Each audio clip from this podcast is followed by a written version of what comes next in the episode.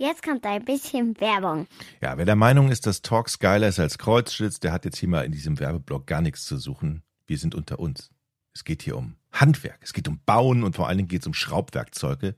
Nix für Georg und Etienne. Wir Profis und Hobbybastler, wir Werkzeugliebhaber und äh, Handwerkfreaks. Wir bleiben jetzt mal unter uns. Es geht nämlich um Werkzeuge und da muss ich sagen, irgendwie habe ich so das Gefühl, wer keine emotionale Verbindung zu denen hat, dem, dem fehlt irgendwie was. Ich zum Beispiel räume ja gerade meinen Werkzeugschuppen aus, habe ich erzählt, und trenne mich gerade von allen alten Sachen, die ich irgendwie rumfliegen habe. Also dazu zählen natürlich auch alte Maulschlüssel, alte Zangen, Knarrenkästen und natürlich ein Haufen voll schrottiger Schraubendreher, die schon so einen Rostansatz haben. Dieser ganze Kram, den sortiere ich aus und das ist wirklich ein Glücksgefühl. Und das habe ich mir vor Jahren geholt und merkt so, uh, die Qualität ist aber auch echt scheiße, da möchte ich aber auch keine Torx-Schraube mehr reindrehen. Damit hat man nur Ärger, wenn man was baut. Und jetzt kommen die Vera Tool Rebels ins Spiel, die Rebellen der Werkzeugindustrie. Die wissen nämlich, dass es eine emotionale Verbindung gibt zwischen mir also oder euch und euren Werkzeugen. So, jetzt mal ganz ehrlich, gebt ihr euren Lieblingsschraubendreher einfach so aus der Hand dem Nachbarn auf Nimmerwiedersehen? Nee, macht man einfach nicht, weil man man liebt ja gutes Werkzeug. Es ist ja irgendwie mein Werkzeug, mit dem ich ja, ein Haus baue oder vielleicht auch nur das Billigregal zusammendengel. Ähm, aber ich gebe es ungern aus der Hand. Und äh, Vera ist einer der weltweit führenden Schraubwerkzeughersteller, hat eine 80-jährige Tradition und weiß natürlich, wie man richtig gute Werkzeuge macht. Schraubwerkzeuge in erster Linie. Und die geben sich auch nie mit dem Standard zufrieden. Haben einen richtig fetten Online-Shop, den ich euch jetzt ans Herz legen möchte. Dort übrigens könnt ihr auch eure Handwerkssachen personalisieren lassen. Da gibt es zum Beispiel den Tool Rebel Werkzeugcontainer. Und da könnt ihr euren eigenen Namen draufschreiben lassen. Also nicht schreiben lassen mit dem Edding, sondern das wird richtig eingeprägt und da gibt es ein schönes Namensschild. Auch Schraubwerkzeuge übrigens könnt ihr dort personalisiert kaufen mit eurem Namen und nicht irgendwelche Schraubwerkzeuge, sondern richtig geile, gute Schraubwerkzeuge, die dann auch noch in 20 Jahren funktionieren. Also Werkzeuge werden äh, mit den Tool Rebels zu eurem persönlichen Werkzeug. Der Tool Rebel Shop ist aber nicht nur die Heimat für alle, die so wie ich professionell handwerken, sondern auch für Werkzeugliebende, die das einfach mögen. Auch Eddie weiß ich, der guckt sich das auch einfach nur gerne an und möchte ja auch in Zukunft irgendwie einfach nur einen Schrank haben, wo er Werkzeug hinhängt ordentlich und es einfach anguckt. Und der Tool Rebel Shop ist natürlich auch was für Hobbyschrauber. Also eigentlich für alle und alle brauchen ja gut durchdachtes und gut aussehendes Werkzeug. Dann macht das Schrauben natürlich auch viel mehr Spaß. Es gibt auch Haushaltssets, äh, einen perfekten Mix für den Haushalt, wenn man mal schnell was rausholen möchte. Mit einem Knarrenset Werkzeug gibt es zum Beispiel. Oder es gibt sogar ein Wackenset. Denn die Tool Rebels, die sind natürlich leidenschaftliche Rock- und Metal-Fans. Also schaut mal rein bei www.toolrebels.de. 10% Rabatt auf die komplette Bestellung dort im Shop mit dem Code PAWN, egal ob groß oder klein. Viel Spaß! Eine neue Folge Podcast ohne richtigen Namen geht gleich los. Zuerst reden wir mal übers Frühstück. Jetzt kommt ein bisschen Werbung. Eddie, komm, was hast du heute Morgen gegessen? Hand aufs Herz. Noch gar nichts tatsächlich. Ich bin ja so einer, der ähm, mhm. sehr spät frühstückt, bei mir so ab 14, 15 Uhr. Aber wenn ich, wenn ich die Seite hier, wenn ich wieder mal auf unsere Lieblingsseite chorodrogerie.de gehe, dann bereue ich so ein bisschen. Ja, die haben Weil immer geile Sachen. Da sehe ich ja, so, vor Dingen so, ähm, so, so leckeres äh, Brot zum Beispiel. Da lohnt es sich doch früh aufzustehen, dass man sich den Wecker stellt, okay, um 7 Uhr stehe ich auf, dann habe ich wenigstens das Frühstücksgefühl und dann ziehe ich mir von Koro so ein schönes Brot rein.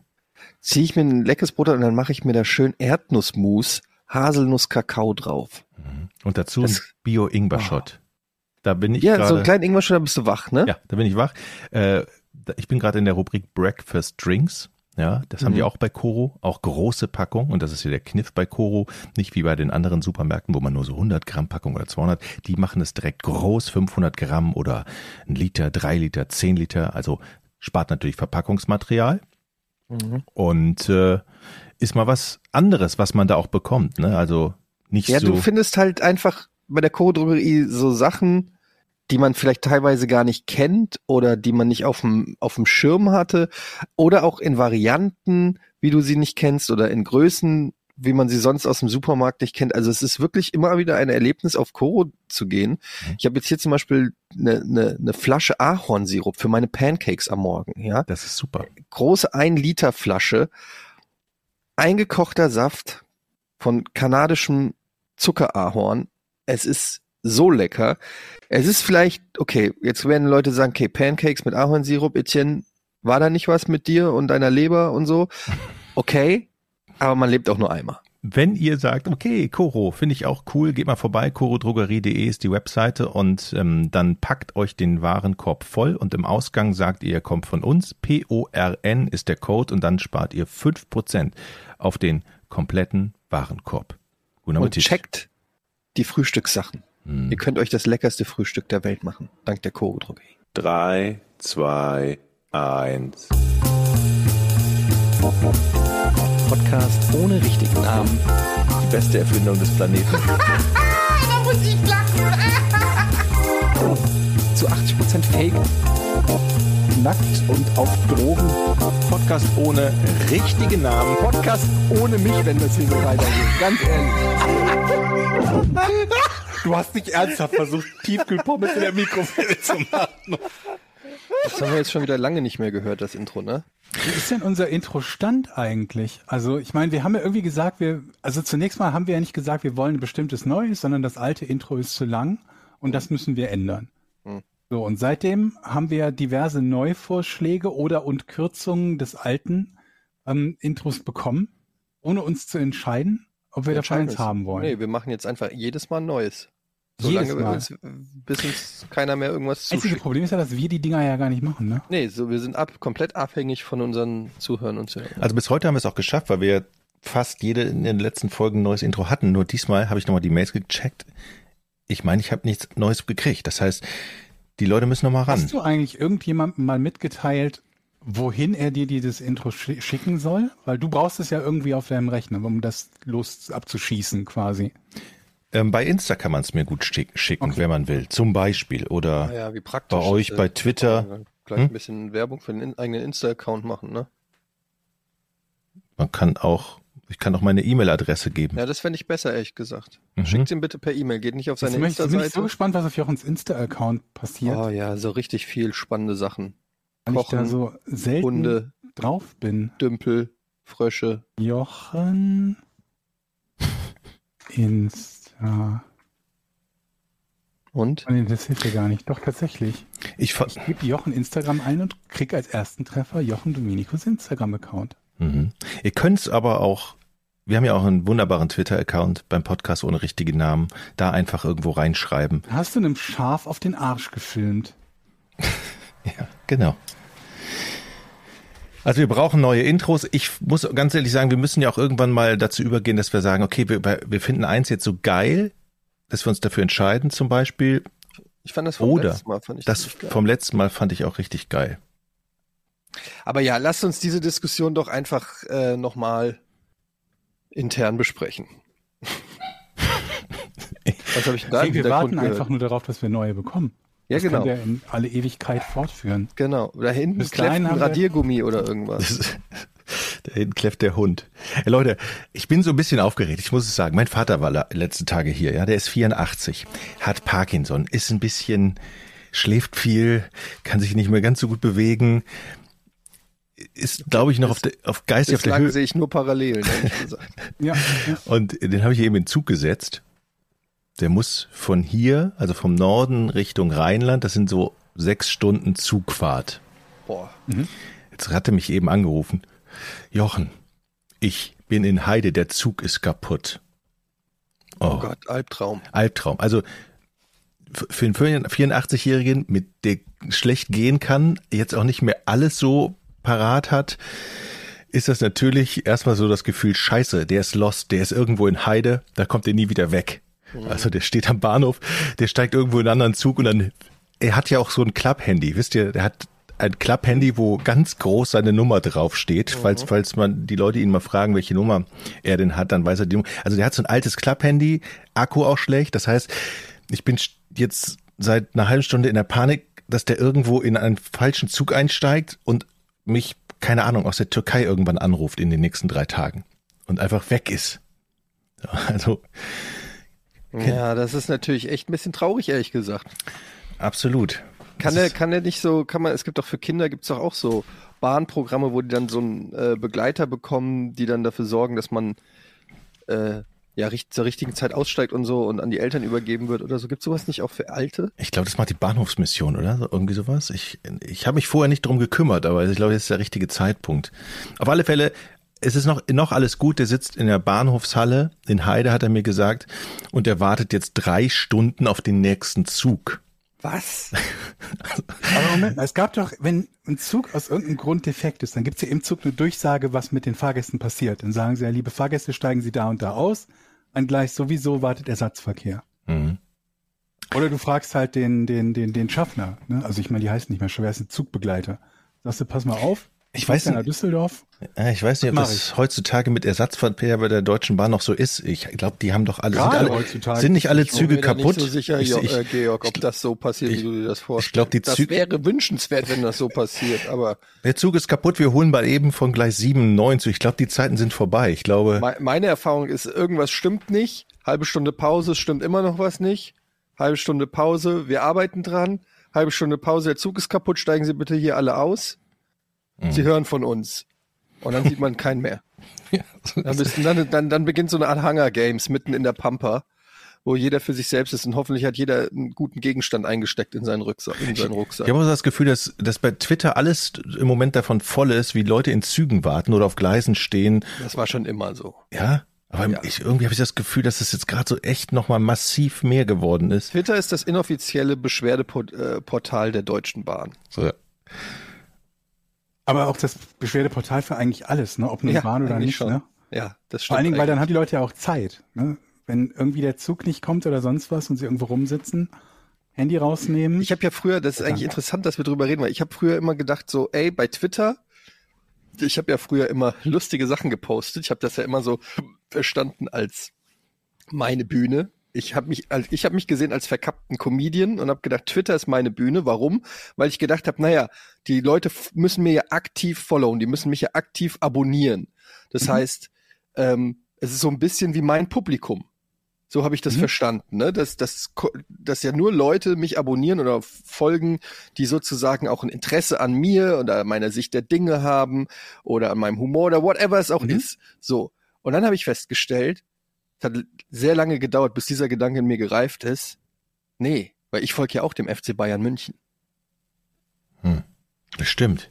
Man folgt ja, man ja. ich, man folgt ja tatsächlich äh, dann doch nicht nur Sachen, die man geil findet oder so. Eigentlich ist die Idee ja so, wie auch bei Facebook oder so, ich follow jemanden, ich abonniere jemanden, den ich interessant oder gut finde. Aber das ist ja schon längst nicht mehr so.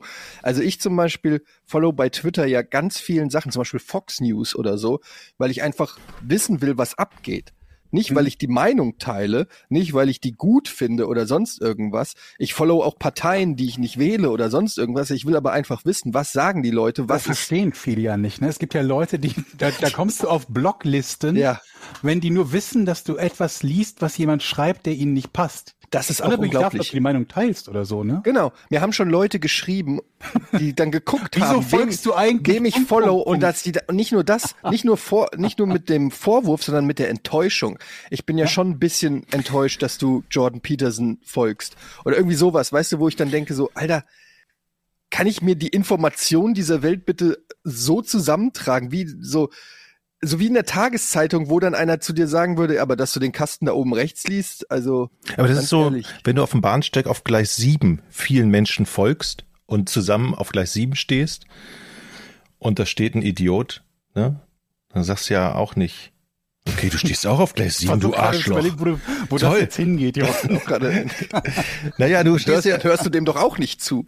naja, da kann ja auch nicht jemand sagen, du stehst auf Gleis 7, weil du dem ja dahin gefolgt bist. Du musst ja in die Bahn einsteigen. Ja, aber das ist ja was anderes, wenn du es musst. Das ist ja schon mal der erste das- krasse Unterschied. Du musst ja mit, dir, mit dem Zug fahren. Du. Das Lustige und Paradox Ja, okay, es hakt ein bisschen. Idee oder an diesem Vorwurf ist ja eigentlich, dass wenn man kritisiert, dass eine Person einer anderen folgt, weil man sagt, die Person, der du folgst, deren Meinung teile ich nicht, dann muss man ja eigentlich auch wissen, wovon diese, diese Person redet.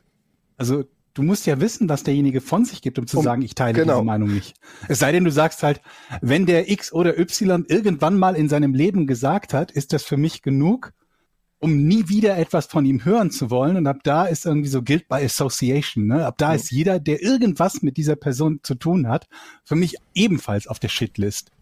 Und davon gibt's ja beliebige Ableitungen. Ne? Also es geht ja, ne, wenn, es reicht ja nicht irgendwie aus, dass man sagt, ich finde nur diese Person schlimm, sondern dann geht's ja, du folgst jemanden oder du folgst jemanden, der jemandem folgt und so weiter und so fort. Das du ja beliebig auf die Spitze treiben. Absolut. Und vor allen Dingen, ich meine, klar, jemandem zu folgen und jemand Follower zu beschaffen, sozusagen, könnte man argumentieren, das macht einen mächtiger, weil irgendwie Followerzahlen in unserer heutigen Zeit irgendeine Form von angebliche Aussagekraft besitzen sollen.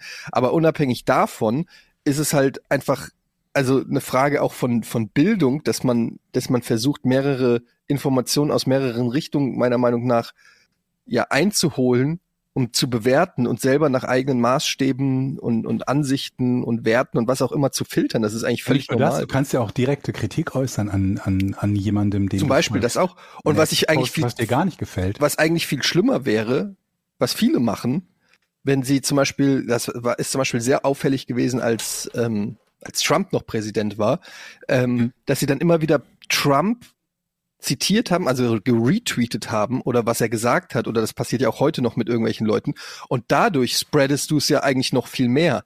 Also ganz oft werden ja Leute, äh, also ne, dass du irgendwas, dich auf irgendwas beziehst, aber gleichzeitig auch die Quelle dann sozusagen mit angibst. Und das ist ja dann auch wieder so inkonsequent, weil dadurch Ja, verbreitest du es ja. Ne? Also äh, es ist ja nicht so, dass, dass das Verbreiten von etwas zwingend ähm, unterbunden werden muss. Ich weiß, es gibt genügend Leute, die gerne in einer Echokammer leben, wo sie wollen, dass alles, dem sie nicht zustimmen, von niemandem überhaupt gehört werden darf. Mhm. Aber du kannst ja auch Dinge teilen und sagen, aus dem und dem Grund stimme ich dem überhaupt nicht zu. Oder das ist völliger Blödsinn, was der geschrieben hat. Also nur die Tatsache, dass du etwas einer Person folgst oder dass du etwas retweetest und kommentierst, heißt ja erstmal noch gar nichts. Das ist ja per se nicht zwingend etwas Positives, ganz im Gegenteil. In vielen Fällen kannst du ja auch erst darauf, das kennst du ja zu Genüge, ne? Kannst du durch dieses Retweeten ja erst dadurch aufmerksam machen, dass diese Person irgendeine Art von Fehlverhalten an den Tag gelegt hat oder irgendetwas geschrieben hat, was vielleicht einfach inhaltlich nicht richtig ist um, oder was du als moralisch nicht richtig erachtest. Und das kannst du halt deutlich machen, indem du es kommentierst. Ja. Also ich, äh, Ich seh- ich sehe bin da voll auf deiner, auf, auf deiner, ich- deiner ich genauso, Wellenlänge. ja. Ähm, aber das heißt natürlich im Umkehrschluss auch, dass man äh, für sich selber nicht mehr oder nicht notwendigerweise weiß, wenn jemand mir folgt, folgt er mir, weil er Genau, das- liest, was ich schreibe oder von mir zu geben habe, Genau. oder nur um sich darüber aufzuregen. Und da, genau, so sind wir drauf gekommen, dass halt Twitter nicht mehr das Medium ist, wo man Leuten followt, die man gut findet, sondern mittlerweile wahrscheinlich sogar zu einem großen Teil ähm, man Follower hat, die sehen wollen, wie man untergeht. Oder die nur darauf warten, dass man etwas postet, was man gegen einen verwenden kann. Also du hast eine, wenn ich mir das jetzt umsetze oder über, übertrage in eine, in eine, auf eine, in eine Bühnenshow, ja, und ich komme auf die Bühne für mein Comedy-Programm. Da sitzen in den ersten drei Reihen sitzen so die Fans und irgendwelche Leute, die es cool finden und applaudieren. Und die letzten drei Reihen oder so sitzt einfach komplett, die gesamten drei Reihen sind voll mit Hatern und Leuten, die mich hassen, die die Notizblöcke rausholen und nur darauf warten, bis sie, äh, bis sie das, was ich gesagt habe oder geschrieben habe, irgendwie gegen mich verwenden können. Und das wäre eigentlich eine realistische Abbildung. Und dann würde ich, und dementsprechend müsste ich mein Bühnenprogramm ja ganz anders eigentlich performen oder auch nicht. Man kann natürlich auch sagen, fuck it, ich mache wie ich wie ich will, aber normalerweise würde man sagen, okay, ja, da hinten sitzt die kritische Presse, die warten nur darauf, dass ich irgendwas mache oder die krit- kritische Presse, die kritischen Leute. Ähm, vielleicht sollte ich diesen Witz doch besser nicht machen oder so. Da, da habe ich nur gestern so drüber nachgedacht, weil ich so, ich denke ja, ist ja so ein großes Thema immer, über das ich viel nachdenke, ist ähm, Humor, Comedy, was darf man sagen, was darf man nicht sagen, wie läuft das alles, wie funktioniert das? Da mache ich mir so viel Gedanken drüber. Und dann habe ich immer festgestellt, naja, am, am Ende des Tages geht es auch immer viel um Kontext.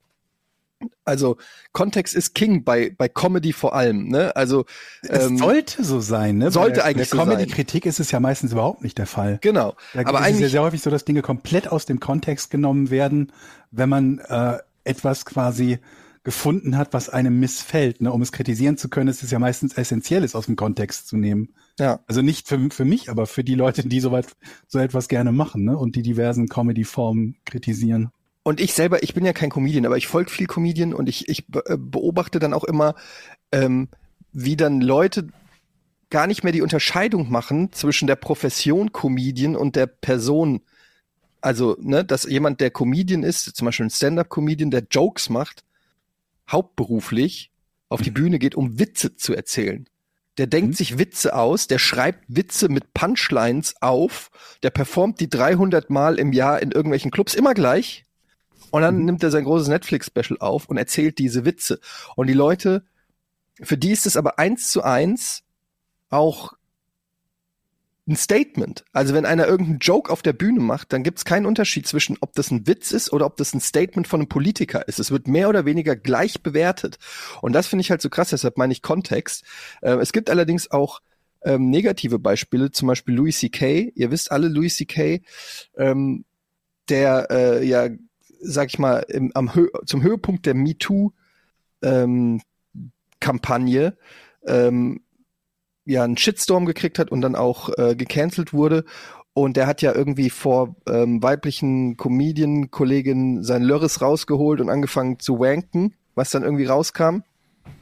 Mhm. Und ähm, da habe ich dann so überlegt, weil ich fand Louis C.K. früher ziemlich geil und habe aber dann so überlegt, okay, wenn die Person aber in real life die Sachen macht, über die sie eigentlich scherzt, also wenn einer, jetzt mal ganz extrem gesprochen, ein Rape-Joke macht und in Wahrheit auch ein Vergewaltiger ist, dann ist es natürlich was anderes, als wenn das, na gut, Rape-Joke ist vielleicht ein schlechtes Beispiel, aber ihr wisst, was ich meine. Ist gar nicht, ist gar kein so, in dem Kontext kein so schlechtes Aber, Beispiel, ne, genau. Louis C.K. über ähnliche Themen ja wirklich Witze gemacht hat. Genau. Er machte halt, er hat original Witze über die Sachen gemacht, die er aber tatsächlich im Real Life dann gemacht hat. Und das hat mir dann als Zuschauer irgendwie, das ist mir dann schwer gefallen, habe ich gemerkt, weil danach kam ja noch Stand-up äh, äh, Stunden von ihm raus und ich habe ihn ja auch neulich live gesehen in, in Berlin und so. Und ich habe gemerkt, so, es funktioniert für mich nicht mehr ganz so unbeschwert wie früher, weil er macht immer noch perverse Jokes, die ich früher lustig fand, aber jetzt mir halt denke, ja gut, aber ist es jetzt ein Witz oder ist es jetzt eine autobiografische Erzählung, was du letzte Nacht gemacht hast? Also ich konnte das nicht mehr so ausschalten. Ja? man, das ist ja nichts, was, was universell gilt. Ne? Das ist ja von Person zu Person Genau. sehr, sehr unterschiedlich. Deshalb Es Kontext. gibt Ja, Ja. es gibt ja, es gibt ja Comedians, die tatsächlich mehr oder weniger nichts anderes machen, als das zu erzählen, was ihnen in irgendeiner Art und Weise passiert ist und auch wiederzugeben, wie sie ticken und wie sie denken. Und dann gibt's welche, die halt so eine Persona haben, in, in die sie schlüpfen und äh, die halt irgendwelche Dinge von sich gibt oder auch irgendwelche Meinungen oder und Witze von sich gibt. Und das ist halt, deswegen ist es auch immer so unglaublich schwierig, wenn Leute auf die Idee kommen, ähm, sich damit auseinanderzusetzen in Form von, von, von irgendeiner Kritik, weil es nichts Universelles gibt. Also es gibt nichts, wo man universell sagen kann, wenn jemand diese Art von Programm oder und Witz macht, lässt sich da darauf schließen, dass Folgendes gilt. Das ist halt von Comedian zu Comedian vermutlich unterschiedlich. Und wenn du dann auch überlegst, wie viel von dem, was ein Witz ist, im Auge des Betrachters liegt, also des Zuhörers liegt. In vielen Fällen ist ja, ist ja Humor und Comedy etwas, was sich erst im Gehirn, Gehirn des, des Zuhörers zusammensetzt zu etwas, was er lustig findet oder eben nicht lustig findet. Das ist ja schon mal die wichtigste Unterscheidung bei Comedy. Und dann eben unabhängig davon eigentlich, ob er es lustig findet oder nicht, oder er oder sie es lustig findet oder nicht, ob es ihm in irgendeiner anderen Art und Weise missfällt, aus moralischen Gründen oder aus kein, ja, gut, wenn ich sage politisch, ist es vermutlich genau dasselbe eigentlich, ne? Weil dann reduzieren wir es ja eigentlich auch wieder auf moralisch. Aber ist ein Witz unlustiger, wenn, man, wenn das ein Arschloch vom Arschloch erzählt wird?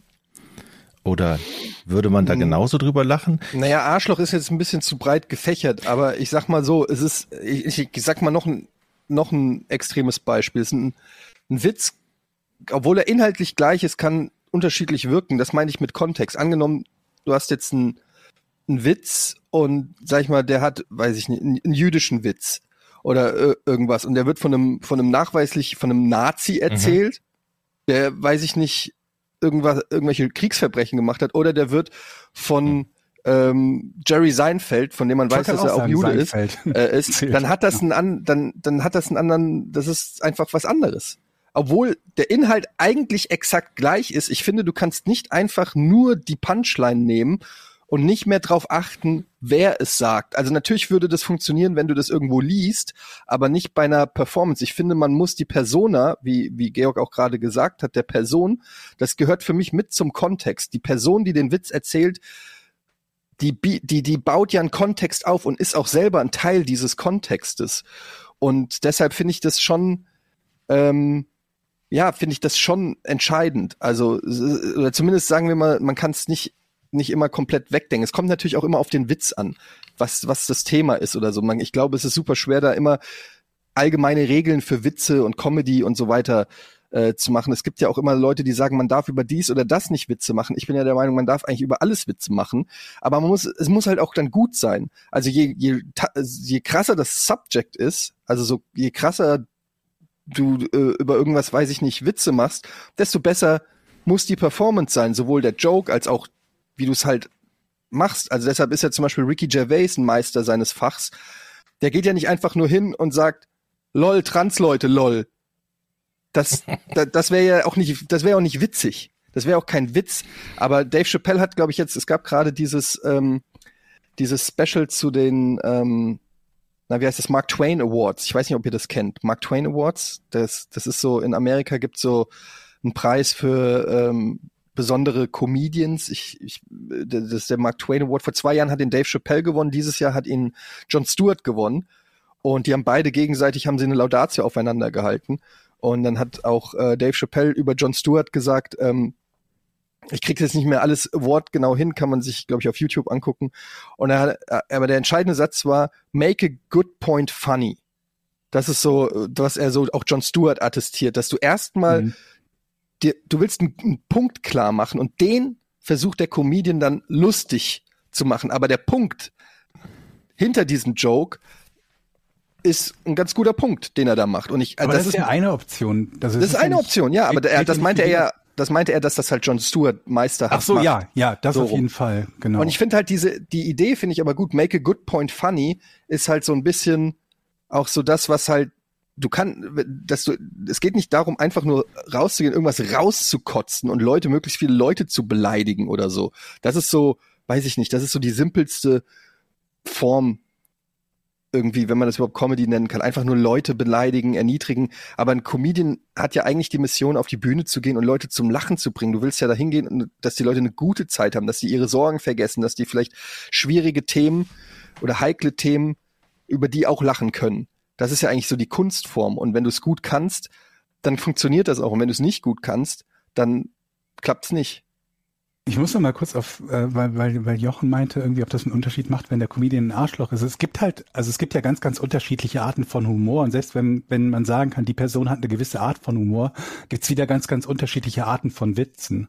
Und ein sehr beliebter Witz ist ja etwas zu machen, wo man quasi sich selbst als, ähm, als Trottel in irgendeiner Art und Weise darstellt, indem man zum Beispiel so tut, als würde man etwas nicht begreifen. Und da macht es ja einen erheblichen Unterschied, ob man die Sache tatsächlich nicht begreift, also ob das wahr ist, oder ob man das nur spielt, weil man weiß, dass das eine lustige Übersteigerung ist. So zu tun, als sei man eine, eine Person, die zum Beispiel mal etwas nicht versteht oder so. Und äh, was du gerade gesagt hast mit diesem Make a Good Point Funny, da muss ich spontan an, an John Oliver denken. Der ist ja auch so ein, Mhm. ich glaube, der Oliver und Stuart haben die nicht sogar, hat John Oliver nicht sogar eine Sendung von Stuart angefangen? Daily Show, ja. Ja, also das ist zum Beispiel auch, äh, ja, auch eine Art von Humor. Was ich immer ähm, so, so blödsinnig finde, ist, wenn Leute sagen, XY sei nicht lustig oder das und das ist nicht lustig. Es gibt sowas wie objektiv lustig nicht. Es existiert nicht. Es gibt nicht objektiv lustig oder objektiv unlustig. Es ist halt, du findest etwas lustig oder unlustig und das trifft auf andere vielleicht nicht zu. Und von daher ist es so müßig, darüber zu reden, weil es halt so eine Geschmackssache ist, ähnlich wie Musik oder ja, wie auch Essen. Ne? Und wir können scherzen, scherzen darüber, dass man Ananaspizza nicht mag, aber ähm, das ändert halt nichts daran, dass es letztlich Geschmackssache ist, ob man etwas lustig findet oder nicht. Ne? Nochmal zurück zu dem Twitter-Punkt. Ist es nicht denn eigentlich sinnvoll zu sagen, okay, es gibt nicht nur einen Follow-Button, sondern einen zweiten Follow-Button, wo man sich outen kann? Ich folge dir, weil ich, keine Ahnung, dich trotzdem scheiße finde. So, dann weiß man eben, alles klar. Aber Das- warum sollte ich das zulassen? Dann würde ich die Person ja direkt blocken. Ja, okay, das stimmt auch wieder. Ist jetzt nicht ganz durchgedacht, aber Also wenn einer, wenn um das nochmal auf das auf das äh, Konzert sozusagen zu übertragen, wenn ich ich trete irgendwo auf und da kündigen sich 20 Leute an, die nur reinkommen, um Stress zu machen, Ja, da würde okay. ich ja sagen, okay, da würde ich ja meinem Türsteher sagen, lass die mal nicht rein. das stimmt. Ja, oder du hast, oder du hast so Eier und sagst, alles klar, kommt her, ich mit euch werde ich fertig. Ja, aber wa- das hat ja mit Eier nichts zu tun. Es ist ja, äh, also das ist ja keine Mutprobe oder so, sondern im Zweifelsfall versauen die es ja für alle anderen auch. Also jetzt in der in der Live-Geschichte. Ich habe da nur so drüber nachgedacht, weil ich ähm, ja öfter mal auch schon in, in ich bin jetzt seit 2009 glaube ich auf Twitter, also 13 Jahre und das hat sich und das Krasse ist ja so auch, dass Twitter beziehungsweise die Gesellschaft oder alles hat sich ja in den letzten 13 Jahren auch enorm verändert und auch Sachen, die auf Twitter funktionieren, mal funkt haben sie besser funktioniert, mal nicht. Man ist so richtig schön zu beobachten, wie auch so gewisse Trends, Memes, Humor, auch ganze Sch Redewendungen oder so eine Art Internetsprech, wenn du so willst, sich verändert haben im Internet. Und ähm, ich kenne ganz viele Leute, die früher aktiv Twitter benutzt haben, um dort so eine Art Comedy zu machen. Also einfach Jokes geschrieben haben auf Twitter. Ich habe selber das auch eine lange Zeit sehr viel ähm, gemacht. Und mittlerweile sind die fast alle weg. Also kaum noch einer macht das, weil du einfach auch gar nichts gewinnen kannst im, im Zweifelsfall. Also du hast mehr Ja. zu verlieren als zu gewinnen. Wobei ich kenne viele Leute, die haben auf Twitter angefangen oder ber berühmt hier El Hotzo, äh, kennt glaube ich fast jeder, ähm, berühmter Internet Twitter-Joker oder wie auch Comedian, wie man es auch immer nennen soll. Und der hat ja auch eine Riesenkarriere hingelegt, ähm, nur aufgrund seiner Twitter-Witze oder so, ne? Und da gab es ja früher viele Leute, die, glaube ich, auch den Einstieg in die, in die Branche ähm, gekriegt haben. Hier guter äh, Kumpel von mir, Christian Pokerbeats, Huber, der dann auch immer sehr lustig getweetet hat. Äh, hier auch einer von zwei Leuten von Gefühlte Fakten, Grüße gehen raus, hat ja auch ähm, immer lustig getwittert und ist dann, glaube ich, im Autorenteam vom Neo-Magazin oder so irgendwann gelandet. Ist auch schon ewig her, aber das war früher so eine richtige Plattform, um ja Comedy zu schreiben. Und mittlerweile ist es komplett verschwunden oder so, weil es gibt nichts mehr zu gewinnen. Im besten Fall kriegst du ein Like, im Worst Case verlierst, du- verlierst du alle deine Jobs. also, so, hm, weiß ich nicht. Ähm, aber ich, in meinem, in meinem Fall habe ich halt festgestellt, ja, ich habe mich immer irgendwie als Comedian gesehen, weil ich auch, weil das so meine Leidenschaft ist, weil ich auch so Fan davon bin. Und dann ist mir aufgefallen, ey, warte mal, kein anderer sieht dich als Comedian. Keiner sieht dich als Comedian. Die sehen dich als dieser Typ, der Videospiele spielt, at best. At best. Aber keiner, Das ist ja schon negativ genug. das ist schon negativ genug, aber keiner hat diesen Kontext, den ich in meinem Kopf immer hab, so, wo ich sage, okay, Louis C.K., Dave Chappelle, Etienne Gade. Wenn, ja. wenn ich jetzt hier irgendwas über Stewardessen schreibe, dann werden die ja wohl checken, dass das meine Comedian-Persona ist. Nee, die denken einfach nur, da sitzt irgend so ein Incel, der sein ganzes Leben Videospiele gespielt hat und jetzt irgendwie am, am Haten ist. Und ich verstehe nicht, warum die Leute so sauer auf, auf mich sind.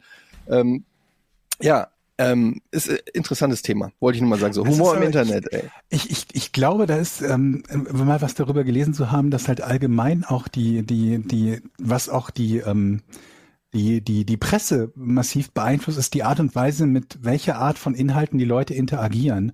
Und dass halt polarisierende Inhalte dazu zählen, zu den Dingen, ähm, die, die für mehr Interaktion sorgen oder umgekehrt, dass ähm, negative In äh, Interaktionen etwas sind, nachdem insgesamt mehr gesucht wird oder woran die Leute insgesamt mehr teilhaben, was irgendwo naheliegend ist, ne? Weil wir kennen es ja auch bei uns, wir haben häufiger mal Themen, wo, ähm, wo wir über irgendetwas reden, was äh, in irgendeiner Art und Weise uns aufstößt, sage ich mal so. Ob das nun bei uns allen dreien gleichermaßen der Fall ist, ist wieder ein anderer Punkt. Aber das haben wir häufiger, häufiger mal als Thema verglichen mit einer Sache, der wir einfach alle zustimmen, wo wir sagen, ja, gibt's ja gar keine Diskussion, sehen wir alle gleich. Und sehen nicht nur wir alle gleich, sondern das sieht so ziemlich jeder, jeder andere Mensch äh, gleich. Und ähm, das ist insofern natürlich dann interessant, wenn du dir überlegst, das wissen ja auch die Plattformen, die diese Inhalte zur Verfügung stellen. Und die optimieren die Art und Weise, wie Inhalte dargestellt werden, ja auch danach. Und das ist irgendwo so ein bisschen, ähm, doch, ich muss eigentlich sagen, erschreckend. Ich wollte gerade sagen, faszinierend. Faszinierend kann auch einen negativen Beigeschmack haben. Ja, in gewisser Weise auch erschreckend, wenn du überlegst, dass, dass ein Teil dessen, was Social Media Plattformen machen, nicht nur, was ja vielleicht schon schlimm genug wäre, dass das Auseinandernehmen von allem, was du denkst, ist, um dir irgendwie, keine Ahnung, Werbung oder sonst was äh, zuzuliefern, sondern bewusst dir Dinge zu präsentieren, die da, weil, weil sie wissen, dass du damit häufiger interagierst, in irgendeiner Art und Weise negativ sind, die also sauer aufstoßen werden. Und dann Mhm. natürlich noch, dass es Leute gibt, die aktiv danach suchen. ne? Das wären in deinem Fall halt die, die Leute, die zu deinem Stand-up-Comedy-Programm gehen, weil sie nichts, aber auch gar nichts von dem, was du sagst, lustig finden, sich aber aufregen wollen darüber. Mhm. Wobei dann wären es wenigstens zahlende Gäste, wenn es ein Stand-up-Comedy-Programm sonst wo wäre. Das ist Ja. dann bei Twitter oder so nicht der Fall. RGD. Sie hatten heute ausverkauftes Haus in der Lanxess Arena. 15.000 Menschen haben sie ausgepfiffen und geboot. Wie geht es Ihnen dabei? Aber immerhin 15.000 Leute. Ja. Ja. Solche, aber solche Comedians gibt's ja auch tatsächlich. Also es gibt ja tatsächlich auch dieses Prinzip von, von, von Comedy, dass du weißt, es steht nicht im Vordergrund, etwas zu machen, was witzig oder auf den Punkt ist, sondern etwas, was in erster Linie ähm, spaltet oder und provoziert. Und du kriegst natürlich nicht immer eine exakte Spaltung hin, also so nach dem Motto 50-50 dafür und dagegen. Aber was zumindest irgendwie so provozierend ist. Diese Art von Comedians gibt's ja auch, die, die, die, die sich durchaus äh, in verschiedene Art und Weise durchgesetzt haben oder zumindest damit haben über Wasser halten können. Ja, absolut. Es gibt auch einen Haufen schlechter Comedians, die einfach einen scheiß Witz machen und sich dann hinstellen und sagen, ja, ihr versteht meinen Humor nicht oder ihr checkt die Satire nicht und Sati Satire darf alles oder so. Also das ist ja auch, da wird ja auch im Namen des Humors oder äh, im Namen von Comedy werden ja auch die schlimmsten Sachen teilweise ähm, verbrochen, möchte ich mal fast sagen. Das ist ja auch so ein bisschen dann das Blöde, dass du dann auch, dass man dann da auch so mit drin landet. Ähm, Was auch immer lustig ist, ist, wenn wenn du wenn du Applaus von der falschen Seite kriegst. Und, ähm, und es dir vorgeworfen wird. Ne? ja, und das dir vorgeworfen wird, weil du kann, kannst dir natürlich nicht aussuchen, wer dir followt. Oder auf der anderen Seite ähm, wird dann gesagt, ja, das sollte dir zu denken geben, dass X deinen Tweet liked oder dass X das lustig findet oder sonst irgendwas. Ähm, was auch so eine so quere, also das ist so schäbig argumentiert, dass einem fast die Worte Das ist fehlen. unglaublich dämlich halt. Ne? Also Ja. es ist ja, erstmal ist der grundsätzliche Fehler ist ja dieses, dieses Konzept, worüber wir eben ja schon gesprochen haben, dieses Guilt by Association. Du bist mitschuldig, weil ich dich in Verbindung bringen kann mit einer Person. Das ist schon dumm genug, wenn es umgekehrt funktioniert. Wenn Mhm. man also sagt, du hast zum Beispiel einen Beitrag einer Person geliked, die ähm, irgendwo an anderer Stelle etwas anderes gemacht oder gesagt hat, was mir missfällt. Das ist ja schon häufig genug der Fall. Dass man halt sagt, weil diese Person irgendwann mal irgendwas gesagt hat, was mir missfällt, ist es schon ein Fehler, ähm, etwas völlig anderes von dieser Person zu liken. Aber den, die Umkehrrichtung zu gehen, ist so eine besondere Art von bescheuert, ne? Zu sagen, dir hat jemand zugestimmt, den ich grundsätzlich für verachtenswert halte. Wo ich mir denke, okay, das ist nicht mein Problem, das ist dein Problem. Ja. Aber nun gut. Ich glaube, Na sag, komm. Georg will hier kein Fass öffnen. ja, äh, zu gefährlich, zu gefährlich. raus damit. Raus, raus, komm, komm, komm, Hier, komm. Hören Sie jetzt die letzten Worte vor Ge von Georg Zahl, bevor er Ich habe gecancelt ja den, wurde. den größten Teil und Jochen und dass die ich sich diese- distanzieren diesen, mussten, dass, öffentlich. dass man diesen, diesen Logikfehler begeht und sich damit brüstet und es das Argument nimmt. Ne? Also diese, diese Schuldzuweisung, äh, du hast etwas geliked, was eine, eine Person gesagt hat, die mir, die mir missfällt. Das alleine ist ja schon schlimm, schon schlimm genug. Ich habe ich hab gerade den Faden verloren, glücklicherweise. Ich Ja, sagen. ich finde es aber ganz interessant, weil ich meine, äh, ich, stimme, ich stimme dir vollkommen zu. weiter reinreiten. Allerdings kann man ja auch sagen, dass wenn du jetzt, weiß ich nicht, du machst einen Joke und irgendwie alle Skinheads dieser Welt liken den, dann kann man ja vielleicht auch überlegen, hm, also zumindest scheint dieser Joke in, in gewissen Kreisen sehr gefeiert zu werden, warum auch immer erstmal. Aber dann aber- doch, gilt doch immer noch, worüber ging denn der Joke? Genau, natürlich, das ist ja klar, aber es kann, ich sag ja nur, es kann, nicht es muss, es kann ein Indiz dafür sein, dass der Joke dann vielleicht irgendwelche Sachen gesagt hat, die man vielleicht, die nie nicht so gut ankommen oder so. Aber da, okay, aber daraus folgt ja erstmal nichts. Nee, es ist Das ist wieder diese, das ist wieder diese Reduktio ad Hitler rum, ne? dass man halt sagt, und das ist ja eine Sonderform von diesem, von Wie heißt das? Reduktio ad Hitlerum? Das hast du dir Ja, gerade ist- ausgedacht. Nein, das ist eine, das ist wieder eine Sonderform von Guild by Association. Das ist, wenn ich dich mit jemandem in Verbindung bringen kann, der quasi Hitler ist oder in dem Fall die Skinheads oder sonst was, dann habe ich quasi gewonnen. Mhm. Dann ist das, was du gesagt hast, ist deshalb falsch, weil dir die falsche Person zustimmt. Genau. Das ist, das ist genauso dämlich, aber das ist halt eine Sonderform davon, die sehr, sehr beliebt ist und sehr, sehr gut funktioniert. Die wird medial immer wieder verwendet. In Medien passiert es immer wieder, dass es heißt, ähm, bla bla bla, also von wegen Beifall von der falschen Seite oder ganz beliebt, das ist ein Talking Point von XY. Mhm. Ist auch scheißegal, wessen Talking Point es ist. Es gibt eine einzige Frage und die ist, ist das Gesagte grundsätzlich richtig oder ist es falsch? Also wenn es um so eine richtige oder falsche Frage geht, oder ist es moralisch richtig oder moralisch falsch? Mhm. Das wird es nicht dadurch, dass dir jemand zustimmt oder nicht zustimmt. Das kannst und darfst und musst du unabhängig davon untersuchen, vor allen Dingen, weil es ja tatsächlich als durchaus existentes Problem zum Beispiel mal neben vielen anderen Problemen aber auch sowas wie eine rechte Szene gibt.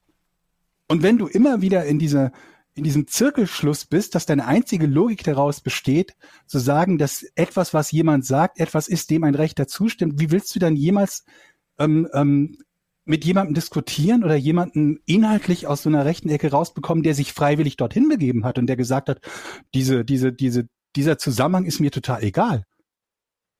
Was machst du denn dann? Also wie argumentierst du denn dann, wenn du mit, mit Karl Fascho argumentieren wollen würdest? Aus Karl Fascho. Grund? Ja, Ka- Karl Fascho. Karl Fasche stellt Kann man natürlich sagen, ja, das machen wir gar nicht, mit denen reden wir gar nicht. Wunderbar, schön und gut. Das ändert aber nichts daran, dass die existieren, ihre Meinungen haben und ihre Meinungen verbreiten und damit möglicherweise Dritte überzeugen, die es nicht stört, dass du sagst, aber mit denen rede ich erst gar nicht.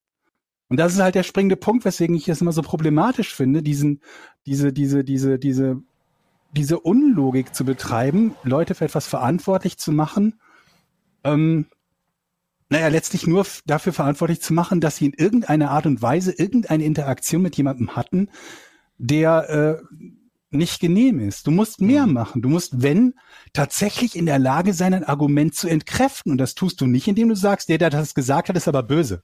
Mhm. Ja, und dann was? Was man Wir auch haben so viele Fälle gehabt von Leuten, wo wir wissen, dass die, also moralisch gesprochen, dass die, dass die in der Vergangenheit und auch heute, wir wissen, dass die nach unserem Maßstab moralisch falsch handeln oder und böse sind. Aber das hilft dir ja noch nicht und das hilft dir vor allen Dingen dann nicht, wenn das Leute sind, die in irgendeiner Art und Weise an der Macht sind. Du redest von Uli Hoeneß, oder? Und da schließt sich der Kreis. Und deshalb folgst du dem FC Bayern. Ganz genau. Ich mag das auch immer, wenn, wenn äh, übrigens Georg steht mit Georg dabei. steht auf, hat das Fenster aufgemacht.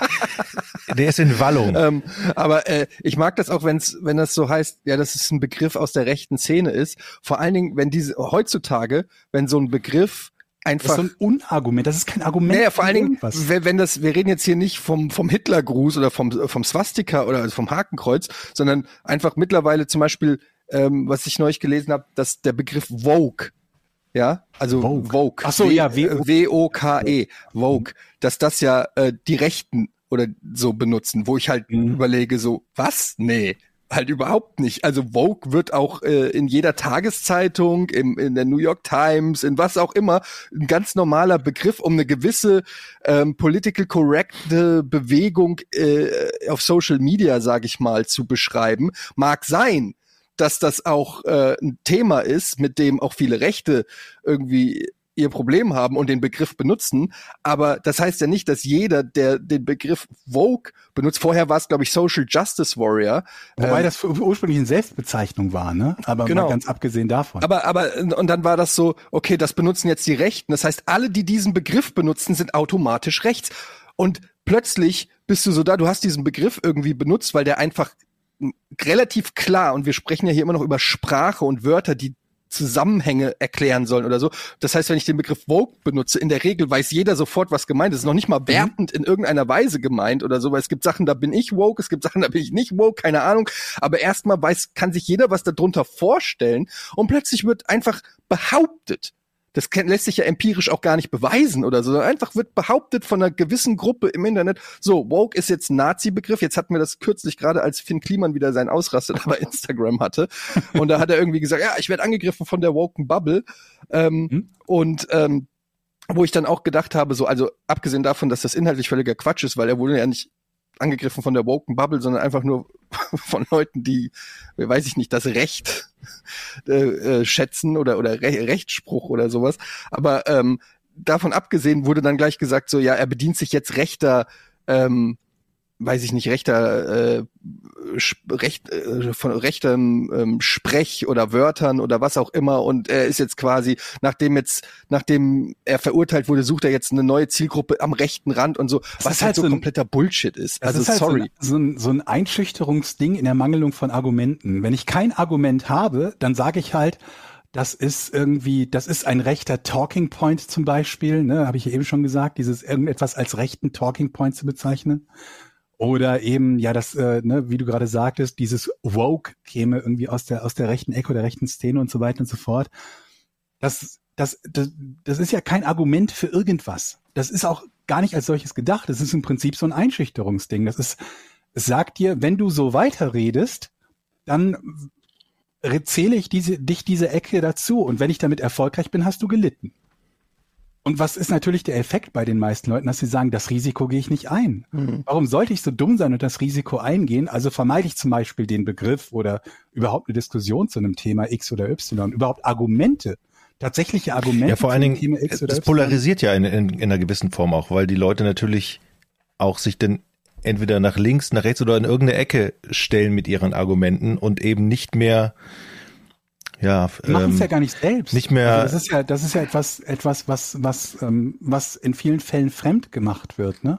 Ja, aber du äußerst dich dann ja auch ungern, wenn du das Gefühl hast, du wirst dann in eine Ecke gedrängt oder genau, so. genau, das heißt, du, Das du sparst das dir dann ja deine, Ziel. du sparst dir dann deine Mittelkommentare oder deine ausgeglichene oder keine Ahnung. Du, du, du, Das ist ja das Ziel, wenn man, wenn man sowas benutzt wie dieses, dieses Guild by Association, wenn man sagt, irgendwie, das handelt sich um sowieso Sprech oder um einen sowieso Talking Point oder was ist noch so ein Unwort? Dog Whistle. Ist genau dasselbe eigentlich wieder, ne? Das ist so, Hundepfeife. wenn man, wenn man inhaltlich absolut nichts beizutragen hat und inhaltlich ein Argument nicht ansatzweise entkräften kann, möglicherweise entweder weil man dazu nicht in der Lage ist, was ja oft der Fall ist, oder weil es tatsächlich richtig ist, dann benutzt man sowas halt, dann benutzt man halt solche Mittel. Ja, es ist halt, gerade in diesem Fall äh, Finn Kliman, finde ich halt sehr interessant zu sehen, weil der einerseits natürlich medial ultra präsent ist und jeder eine Meinung hat und jeder was dazu sagt und irgendwie kennt und so. Jetzt hat ja zum Beispiel neulich Olli Schulz, ich weiß nicht, ob ihr es mitgekriegt habt, ja. der hat sich ja im Prinzip, der ist ja äh, befreundet gewesen oder ist befreundet mit Finn Kliman, haben ja zusammen diese Hausboot-Geschichte gehabt, da wo dann auch diese Netflix-Serie entstanden ist, haben wir, glaube ich, sogar mal hier im Podcast drüber gelabert, ähm, kennen sich gut, ähm, whatever.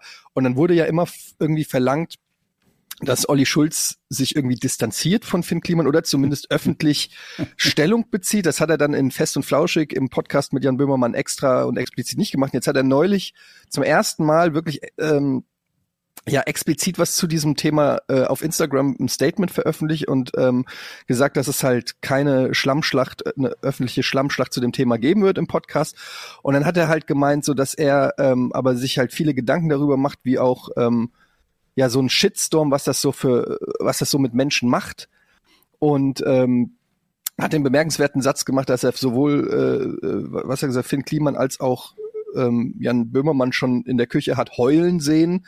Ne, ich meine, Jan Böhmermann, egal wie man ihn jetzt findet oder was man mag oder so, aber der hat natürlich auch ordentlich schon, äh, hat schon viel ausgeteilt, aber natürlich auch, ähm, keine Ahnung, wurde gedoxt, die äh, Adresse geleakt und weiß ich nicht was gemacht und ähm, an Morddrohungen, Entführungsdrohungen an, äh, für seine Kinder und keine Ahnung, was da alles gekommen ist. Also ähm, und jetzt bei Finn Kliman hat man ja auch gesehen, was so ein Shitstorm, was da, was da so reinprasselt. Und dann hat, hat ähm, Olli Schulz halt gesagt, dass, äh, dass er da auch dran an, an, diese Frau denken musste mit diesem, ähm, das, wo, wo dieser Vorfall war mit Jerome Boateng, äh, die dann in den Selbstmord getrieben wurde, nach, glaube ich, Aussagen, die Jerome Boateng gemacht hat. Ich will jetzt nicht sagen, dass er schuld ist. Ich kenne den Fall auch zu schlecht. Ich will da nichts Falsches sagen, aber der Punkt, den Olli Schulz machen wollte, war halt, dass er sagt, ey, dass man, ähm, dass man halt dass, dass er sich halt Gedanken darüber macht, was so eine, eine öffentliche Shitstorm-Welle, die immer über dich einschreibt, wenn das ganze Volk eine Meinung hat oder dich fertig macht oder was auch immer, was das halt bewirken kann mit Menschen. Woraufhin Olli Schulz einen Shitstorm gekriegt hat, Mhm. weil ihm unterstellt wurde, dass er ja sozusagen Finn Klimans Schuld verharmlost, denn dieses Beispiel, das er gewählt Ja. hat, ähm, ist ja komplett neb daneben, weil diese Frau ist ja nicht schuldig, sondern Opfer und äh, Finn Kliman ist ja schuldig. Und Aber das ist wieder diese und das ist sowas, wo ich dann denke, Schwarz-Weiß-Denken, ja, und das ist ganz kurz, wo ich dann denke, so, Alter, entweder bin ich komplett bescheuert und raff's nicht, oder alle anderen, die sich darüber aufregen, sind komplett bescheuert und raffen's nicht, weil der Punkt, den er klar macht, du kannst dir doch nicht, wenn du einen Vergleich machst, ähm, kannst du doch nicht genau die Punkte raussuchen bei diesem Vergleich, die nicht vergleichbar sind, sondern du musst doch bei einem Vergleich gucken, wo ist denn die Gemeinsamkeit und was ist der Punkt, den er da mit dieser Gemeinsamkeit machen will. Und der Punkt von Olli Schulz war ja nicht, die ist, un, die, die ist unschuldig, also ist Finn Kliman auch unschuldig, sondern der Punkt war doch einfach nur, was für Auswirkungen hat öffentlicher Druck auf, auf die Psyche eines, äh, Psyche eines Menschen, egal ob er jetzt schuldig ist, ob er Dummheit gemacht hat oder ob er ein Opfer ist, einfach nur, was kann das auswirken? Und man kann natürlich sagen, ja, Finn Kliman ist schuld oder hat Scheiße gebaut und muss auch mit dem Shitstorm leben, aber wie weit darf das denn gehen? Bis wie weit darf man denn einen Menschen öffentlich verfolgen und fertig machen und ja wirklich zerstören? Wie weit darf das gehen? Und laut manchen habe ich das Gefühl im Internet darf das endlos gehen.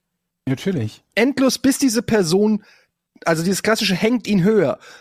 Kein Erbarmen, der Typ hat betrogen, der Typ hat einen Fehler gemacht, der Typ hat sich geiler gemacht, als er ist. Der muss jetzt zerfickt werden von der Öffentlichkeit. Eine Alternative geht es nicht. Und wer Mitleid damit hat, macht sich im Prinzip mitschuldig. Ja, ich habe das den, den, den Tweet von Olli Schulz auch gelesen und, und die Reaktion, da war ich auch ein bisschen äh, erstaunt tatsächlich, weil ich fand den Tweet nämlich eigentlich so, ich habe es verstanden, was er meinte. Ne? Also klar. hört mal auf, es reicht und der hat jetzt genug damit Das hat er noch nicht kämpfen. mal gesagt, hört mal ja, auf, aber es reicht. genau, genau. Also ne, zwischen den Zeilen so, Leute, überlegt mal, was ihr da macht. Und als dann am nächsten Tag der andere Shitstorm losgeht, habe ich auch gedacht, ey, so, Twitter ist komisch geworden. Schwierig. Ja, ja, das ist ja nicht. Das ist ja, nicht Ja, die Menschen, die Menschen oder der Umgang. Ich, also ich, ich verstehe, was, was du meinst und teile das auch, Etienne. Also es ist ja, es ist ja nichts, was, was sich kategorisch ausschließt. Man kann ja sowohl schuldig an etwas sein, als auch, dass die, die Reaktion darauf so derart unverhältnismäßig ist, dass man sagen muss, ich habe jetzt Mitleid mit dem, weil es mag zwar sein, dass er, der- dass er der Auslöser für diesen Shitstorm er selbst war, er oder sie selbst war, wie auch immer. Und es geht jetzt nicht speziell nur um, um diese Klimageschichte, die ich selber nur sehr am Rande verfolgt habe. Aber es kann ja trotzdem dazu führen, dass die, dass die, dass die Folgen dessen völlig übertrieben sind. Hm, Ich verstehe die Logik, dass jemand sagt, ähm, es ist ein Unterschied, ob jemand sich gar nichts hat zu Schulden kommen lassen oder ob er zumindest mal der Auslöser ist und sich etwas hat zu Schulden kommen lassen. Das ändert Mhm. aber nichts daran, dass es halt nicht immer dieses, dieses Schwarz-Weiß gibt im Sinne von, wenn jemand sich etwas zu Schulden hat kommen lassen, dann ist jede Form der Bestrafung legitim. Und das sehe ich halt nicht so. Ne? Wenn ich, es gibt so viele Fälle. In letzter Zeit zum Beispiel gab es, um mal etwas zu nennen, was äh, was gar keine so brisante Komponente hat, diesen PC-Hersteller, der irgendeinem Influencer oder einer Influencerin einen PC nicht zur Verfügung stellen wollte, obwohl sie den bei der Verlosung gewonnen hatte, weil sie seiner Meinung nach zu unwichtig war oder zu wenig Follower hatte. Irgendwas in der Richtung. Und daraufhin gab es einen Shitstorm gegen diesen PC-Hersteller, gegen den Besitzer dieses Ladens und so weiter und so fort. Völlig zu Recht. Ähm, wenn das dann darin gipfelt, dass, äh, dass derjenige ähm, zum Beispiel tätlich angegriffen werden würde, wäre das was, wo ich sage, ab da endet's, also nicht ab da end, spätestens da endet's, spätestens da sollte jedem klar sein, dass das nicht mehr verhältnismäßig ist. Wahrscheinlich endet's noch weiter vor. Hm. Und ähm, ich glaube, dass dieses Gefühl dafür oder dieses ähm, differenzieren wollen, ist halt in manchen Köpfen einfach gar nicht da, wo es halt darum geht, wenn jemand etwas, etwas gemacht hat, das ich verurteilenswert finde, egal welche Art und Weise, in dem einen Fall der Geschäftsbesitzer, der jemanden benachteiligt, ähm, der keine Ahnung was hätte einen PC bekommen sollen, der andere ähm, äh, diese, diese Klimageschichte oder irgendwas anderes, halt sagt, ab jetzt ist mir jedes Mittel recht. Ich finde halt auch, was du sagst, also ich würde sogar noch so weit gehen, hast du ja auch schon angedeutet, also es geht gar nicht nur um physische, äh, also dass einem Schläge angedroht werden. Ich finde halt, wir leben halt in einer Zeit, wo ja das gar nicht mehr sein muss, dass du jemandem physische Schläge antrittst, weil Mhm. du kannst schon ähm, durch online einen Menschen mehr oder weniger so zerstören, dass es schlimmer ist, weil du kriegst eins auf die Nase, hast Nasenbeinbruch, ist nach äh, einem Monat die Nase wieder okay, okay, alles cool. Sage ich Mhm. jetzt mal so. Ich will das jetzt nicht verharmlosen, irgendwie Schläge oder so. Ich weiß, was aber, du meinst. Ja, aber, aber du kannst einen Menschen ähm, ja online so fertig machen, dass diese Person nie wieder arbeiten kann, nie wieder einen Job findet im Prinzip, äh, wenn man guckt, wie das so heutzutage läuft. Ja, oder noch im- schlimmer, guck dir die, die jungen Leute an, an Schulen, wenn Leute so gecyberbullied werden, was Ja. dazu führen kann, dass sich äh, junge Menschen und nicht nur junge Menschen ähm, suizidieren, nachdem sie halt von einer Gruppe von anderen, und das sind ja teilweise nur kleine Gruppen, aus ihrem sozialen, unmittelbaren Umfeld irgendwie fertig gemacht wurden.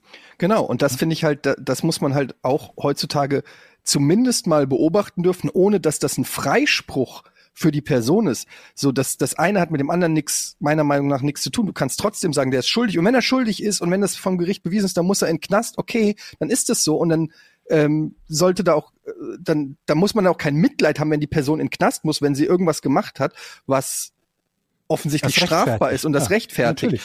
Aber, aber dass man trotzdem, und jetzt komme ich nochmal zurück zum Thema Kontext. Wir haben hier immer noch, wir sind hier hingekommen, auch über Olli Schulz, der ein Freund ist.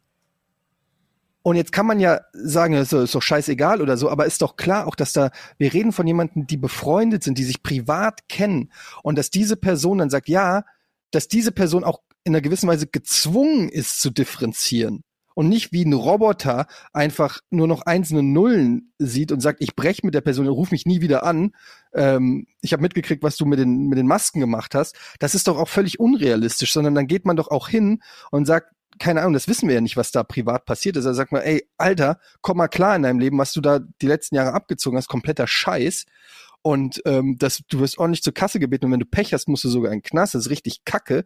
Trotzdem finde ich, äh, geht das zu weit, wie die Leute jetzt dich fertig machen. Und das tut mir leid für dich. Und diese zwei Erkenntnisse einer Person zuzutrauen, die, die, die befreundet ist mit der jeweiligen äh, Person, das ist schon zu viel Empathie für offensichtlich 99 Prozent der Menschen in Social Media. Und ähm, ja, keine Ahnung, ist einfach, ist einfach krass. Ich finde es einfach schlimm, dass du nicht sagen kannst, ey, ganz schön krass, also es geht vielleicht alles gerade ein bisschen weit und die Meute stürzt sich auf dich und sagt, ey, du verharmlost das und du willst sie nur verteidigen, weil er dein Buddy ist oder was auch immer. Ja, keine Ahnung. Ist irgendwie, das ist ein allgemeines Problem, wenn, wenn, ist alles wenn nicht geil. beim, beim Differenzieren, glaube ich. So. Ja. Das Aber, ja äh, immer wieder, wenn jemand sagt, pass mal auf, es gibt zumindest noch Punkte, die, die, die du möglicherweise gar nicht bedacht hast in deiner Beurteilung einer Situation. Schon alleine dafür gibt's ja, gibt's ja Menschen, die dir den Kopf abreißen wollen. Da gibt's nichts zu bedenken, da kann es nur eine Sicht geben und so weiter und so fort. Mhm. Ja. Ach, was Ja. wir für schöne Themen haben, ne? Ja, bekannt ist doch auch mal okay. Ist doch auch mal okay. Ich, weißt du, normalerweise sind wir dafür bekannt, hier die, die Premium-Jokes raus, äh, rauszupfeffern. Ich bin mir auch sicher, Jochen hat gleich noch eine Story, wie er irgendwie auf dem Balkon einen Stuhl gebaut hat und die halbe Nachbarschaft abgebrannt ist. Nee, oder ich habe ich hab aber mir, das ist gut, wo du das sagst, ich habe eine ne, ne Liege gebaut. Also, Siehste? aber falsch das zusammengeschraubt. war einfach nur ins Blaue also, gedacht. Also, pass auf, es ist, Unglaublich, dass es ein Treffer ist. ja, es ist, es war, ist eine Sonnenliege, hat meine Frau gekauft, hat gesagt, schraub mal zusammen. Vorne müssen Das Rollen. Moment, du hast eine Sonnen, eben klang es so, als ob du dir selber eine Sonnenliege gebaut hast. Jetzt hast du sie Ja. gekauft und zusammengebaut. aus drei, also es sind nur drei Teile. Die Liege, vorne die Stütze und hinten die Stütze, wo Rollen dran Dann müssen. sag doch nicht, ich habe eine Liga gebaut. Hab ich mich vertan, ich habe die zusammengebaut. So. Weil demnach habe ich einen Fernseher gebaut. Das waren mehr als drei Teile. Das war ein Fernseher, eine Fernbedienung, Batterien und eine Aufhängung. Wie viel, Leute, wie viel kann man falsch machen, wenn man, wenn man die Liege hat? Vorne muss man die Beine dran schrauben und hinten muss man die Beine dran schrauben und dann noch Räder dran schrauben. Erstmal wird man sagen, da kann man eigentlich nicht so viel falsch machen, oder? Also Naja, so. was hast du gemacht? ich habe vorne die Beine dran geschraubt, die eigentlich für hinten sein müssen und auch vorne die Räder dran geschraubt. Und hinten, Moment, du hast vorne Räder an die Liege. Beine. Hast du schon mal eine Liege gesehen, Jochen? ja, man kann, ich hatte meine Frau mir auch gesagt, aber die Räder sind falsch. Nee, du kannst ja von beiden Seiten eigentlich schieben. Also du, du schiebst die ja über die Rollen, so, dann hebst du Ja. die halt hinten an. Wie auch immer. Also es funktioniert ja eigentlich beides. Es sieht komisch aus. Naja, ja, okay. Ich, hab, ich kenne ja die Liege nicht, deshalb. Das, also das Blöde ist, die Liege hat hinten natürlich eine Kopfstütze, die man so einrasten kann in drei unterschiedlichen Winkeln. Ne? Mhm. Geht jetzt aber nicht ganz nach unten, weil da eben die Rollen ist egal, weil Die da Rollen die Rollen, falsch montiert weil die sind. Rollen falsch montiert sind. Die, Aber dann man- montier die doch ab und mach die an die richtige Stelle. das muss ich machen. Ich habe ich hab versucht, einen Tag lang zu argumentieren, dass das gar nicht so schlimm ist. Und Moment, aber die Räder, das ist doch vermutlich eine Arbeit von fünf Minuten. Ich bin Und sehr statt die beschäftigt. richtig zu montieren, argumentierst du einen Tag, warum die zwar falsch sind, das aber trotzdem okay. Aber kennt ihr das nicht? Wenn du was baust oder zusammenschraubst, dann ist man stolz darauf. Und dann möchte man nicht hören, das ist aber falsch. Dann muss man erstmal sagen, Aber wenn es falsch ist, als ich den Fernseher gebaut habe übrigens, habe ich die Halterung verkehrt rum montiert. Jetzt Wäre der Fernseher halt rausgefallen. Aber ich habe nicht argumentiert, dass man den ja trotzdem aufhängen kann. Ja, Ich ich, habe das Ding abgeschraubt und wieder richtig rum dran geschraubt. das werde ich heute auch machen müssen. Ja, das ist doch gut. Da hast du eine Mission. Was jetzt was, worauf du dich freuen kannst, nochmal daran. Hast du dir auch extra, also äh, Werkzeug gekauft dafür? Nee, ich habe ja einen Werkzeugkasten und da ist aber so Billo-Werkzeug drin, so ein Genau. Dingsbums und Ich meine, du bist, du bist äh, Großgrundbesitzer, Jochen. Wenn ich ein Haus hätte, das ist mein absoluter Traum. Eines Tages will ich, äh, ich bin ja aufgewachsen hier mit, ähm, oh, wie, wie heißt hier, Binford 2000, ähm, na, Hör mal, Home Improvement. Hör mal, wer der hämmert. Hör mal, wer der Hör mal, wer da hämmert. Genau, ganz früher Großartig. übrigens in der ARD lief das mal. Nachts, glaube ich, um Pamela 23 Uhr. Und da hieß es noch der Dünnbrettbohrer. Weiß ich noch. ja, Ja, könnt ihr mal nachgucken. das sagt hieß, mir was, Ja, ja, ja, ja. das hieß ganz früher hieß es der Dünnbrettbohrer. Dann ähm, haben sie es umgeändert. In Hör mal, wer der hämmert. Ich glaube, als es dann auf RTL lief. Ähm, Home Improvement in den USA, genau. Und ähm, ich, mein Traum war immer so ein Haus und dann habe ich da so eine Garage und mit meinen Jungs schraube ich dann an irgendwas und habe dann auch so wirklich so eine Wand mit allen Werkzeugen und alles ist top sortiert. Also wenn einer sagt, gib mir mal den Torx, ja.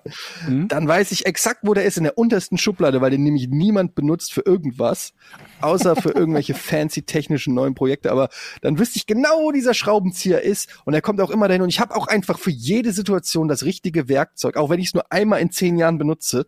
Das ist geil. Ich habe auch einen Laubbläser zum Beispiel dann oder eine Gartenschere, ein Hecken, eine elektrische Heckenschere, obwohl ich gar keine Hecken habe. All so ein Kram. Aber ist dir denn nie aufgefallen, dass du eigentlich gar kein Interesse daran hattest, das wirklich Ja, zu weil machen? ich aber, aber ich hatte ja kein Interesse, weil ich ja nie so gelebt habe. Und du meinst, das wäre dann gekommen. Sobald Das die kommt. Garage da ist, wird man Ja. zum Heimwerker. Ja. Glaube ich schon. Ich Mhm. glaube, wenn ich, na gut, also es fängt schon mal damit an, du brauchst, glaube ich, dein eigenes Haus. Es muss dein eigener Besitz sein, damit du die Motivation verspürst, irgendwelche Verbesserungen vorzunehmen. Ich habe jetzt hier eine Mietwohnung, wenn hier eine Tür schief hängt, denke ich mir, fuck die Tür. Wenn das jetzt meinen, Ha- meine Wohnung wäre, die mir gehören würde, dann würde ich, glaube ich, die Motivation haben, diese Tür zu ersetzen oder richtig reinzuschrauben oder zu lackieren oder was auch immer. Diese Motivation habe ich nicht, weil es nicht meins ist. So ist das. Und ich glaube, wenn ich ein eigenes Haus hätte mit so einer Garage, dann würde ich irgendwo sehen, da ist irgendwie eine Hecke schief oder so. Würde ich mir einen Heckenschneider Aber kaufen. es gibt ja tausende Dinge, die man auch in der eigenen Wohnung machen kann, die Dinge betreffen, die einem gehören. Also sei es nur irgendwelche Sachen an Möbeln oder so. Man halt sagt, okay, die Lampe hängt mir hier zu schräg oder das sieht aber kacke aus, die Deckenlampe in der Küche, das Kabel hängt zu komisch raus. Ich mache jetzt mal das Kabel ordentlich.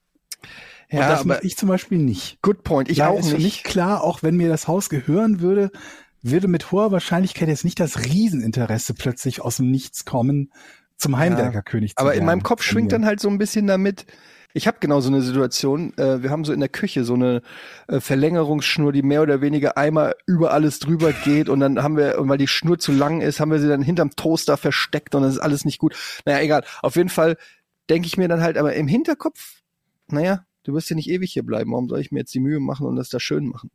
Aber wenn ich, wenn das jetzt meine Wohnung wäre, mein Haus, ich wüsste, da werde ich jetzt die nächsten 40 Jahre meines Lebens verbringen, kann ich mir schon vorstellen, dass das eine Veränderung in der, in der Herangehensweise bewirkt, dass ich mir dann sage so, naja, komm, willst du jetzt für ewig, dass dieses Kabel da raushängt? Mhm. Und dann, das ist der Moment, wo ich dann an den Werkzeugkasten gehe und zum Beispiel so Kabelbinder benutze oder sowas. Es ist auch so, oftmals sage ich zu meiner Frau, Sekunde, ich weiß, wo das ist, ich gehe mal in den Werkzeugschuppen. Und wenn du allein diesen Werkzeugschuppen betrittst, ist es so dein, dein anderes Reich. Es ist so erhaben und es macht Spaß. In einem eigenen Werkzeug. Der sieht zwar scheiße aus im Moment, ich muss Ich wollte aufräumen. gerade sagen, also dein Werkzeugschuppen und erhaben in einem Wort ist so ein bisschen, ich kenne den Werkzeugschuppen. Ja gut, da ist noch was zu machen. Aber es ist ja immer was zu machen, das ist ja das Gute. Es muss aufgeräumt werden, sortiert werden. Und Ja, sortieren macht ich richtig mein, Spaß. Georg sortieren. hat schon recht, dass äh, es könnte natürlich, also ich weiß es ja nicht, ich habe ja kein Haus, aber es könnte natürlich sein, dass ich auch wenn ich ein Haus hätte, genauso faul bin wie jetzt in meiner Mietwohnung und einfach keinen Bock habe, irgendwas zu machen. Ich würde es aber drauf ankommen lassen. Also wenn mir jemand ein Haus schenken will, würde ich ähm, hier gerne mal den Versuch starten. Ich habe ja schon öfter gesagt, ähm, ich wäre ein sehr guter, reicher Mensch. Und ich Mhm. könnte einfach mal, wenn, wenn ihr mich reich macht, würde ich einfach mal das austesten und euch meine Testergebnisse dann mitteilen. Also ich meine, du, du kannst ja damit anfangen, irgendwas zu bauen oder restaurieren, was dir gehört dann. Sei es nur irgend, ob es ein Möbelstück ist oder ein Mofa oder ein Auto oder sonst was. Um Nee, schon mal ich- auszuloten, wenn es komplett mir gehört. Ja, das ist jetzt mein Porsche, den Nee. ich mir da gekauft habe. Habe ich dann die Motivation, da jeden Abend runter in die Garage zu gehen und zwei Stunden dran zu arbeiten? Naja gut, okay, Bei ich war gestern, glaube ich, wahrscheinlich nicht. Ich war gestern in so einer Selbstwaschanlage. Kennt ihr die mit so Hochdruckreinigerpistolen? Mhm. Ja. Und habe gestern komplett mein Auto mit diesen verschiedenen Dingern ähm, abgeschossen. Übrigens, ich glaube, dass die bescheißen. Ihr kennt diese Selbstwaschanlagen, ne? wo man so reinfährt und dann hat man da so Düsen, wirft ein paar Münzen rein, kann selber die Waschprogramme Achso, da gibt's auswählen. mehr, mehr Hochdruck rein. Ich war noch nie in so einer, in so einer Box. Ich kenne das nur immer so, wenn man und da da gibt's verschiedene. Es gibt so eine, es gibt so eine äh, Schaumbürste, Okay. dann gibt's verschiedene Hochdruckreiniger und dann stand auf Stufe 5 oder 4 oder 5 war irgendwie Heißwachs. Und dann habe ich mal so meinen Finger in diesen Strahl gehalten. Weil ich mal wissen wollte, wie sich Heißwachs anfühlt und auch mal dran riechen und so. Klassiker. Mhm. Und dann, dann muss ich ganz ehrlich sagen, die Stufe davor war irgendwie Klarreiniger. Und ich glaube, da hat sich überhaupt nicht zwischen Stufe 4 und 5 geändert. Meiner Meinung nach war das exakt das gleiche wie bei Stufe 4. Es war erstens mal nicht heiß, weil sonst hätte ich meinen Finger da nicht so einfach reinhalten können. Ich habe da auch nichts Wachsmäßiges irgendwie spüren können oder irgendwas sehen oder riechen können oder so. Ich glaube, die sagen dir, da steht dann in der Handzeiger, oh, jetzt kommt Heißwachs. Da kommt einfach nur Wasser raus. Hier leuchtet Kein eine Mensch andere Lampe. Sich. Habt ihr schon jemals von jemandem gehört, der, der gesagt hat, ich rufe mal bei der, äh, ich rufe da mal an bei der Waschanlage und sagt denen, ich glaube, aus ihren Düsen kommt gar kein Heißwachs. Macht kein Mensch. Ja, ich glaube auch, du kannst ja unterschiedliche Programme auch in der Waschstraße kaufen. Ich glaube, ich glaube, es ist einfach das alles eins. Oder? Unter, genau, gibt's Unterbodenwäsche, Unterbodenschutz, aber keiner sieht das. Glanzwäsche und Unterbodenwachs, als ob irgendeiner unter das Auto Ja. klettert und guckt, ob's wie wie der Glan Glänzgrad am Auspuff ist. Du, du denkst einfach, okay, ich habe fünf Euro mehr gezahlt, jetzt ist es auch fünf Euro schöner. Bullshit. Mhm.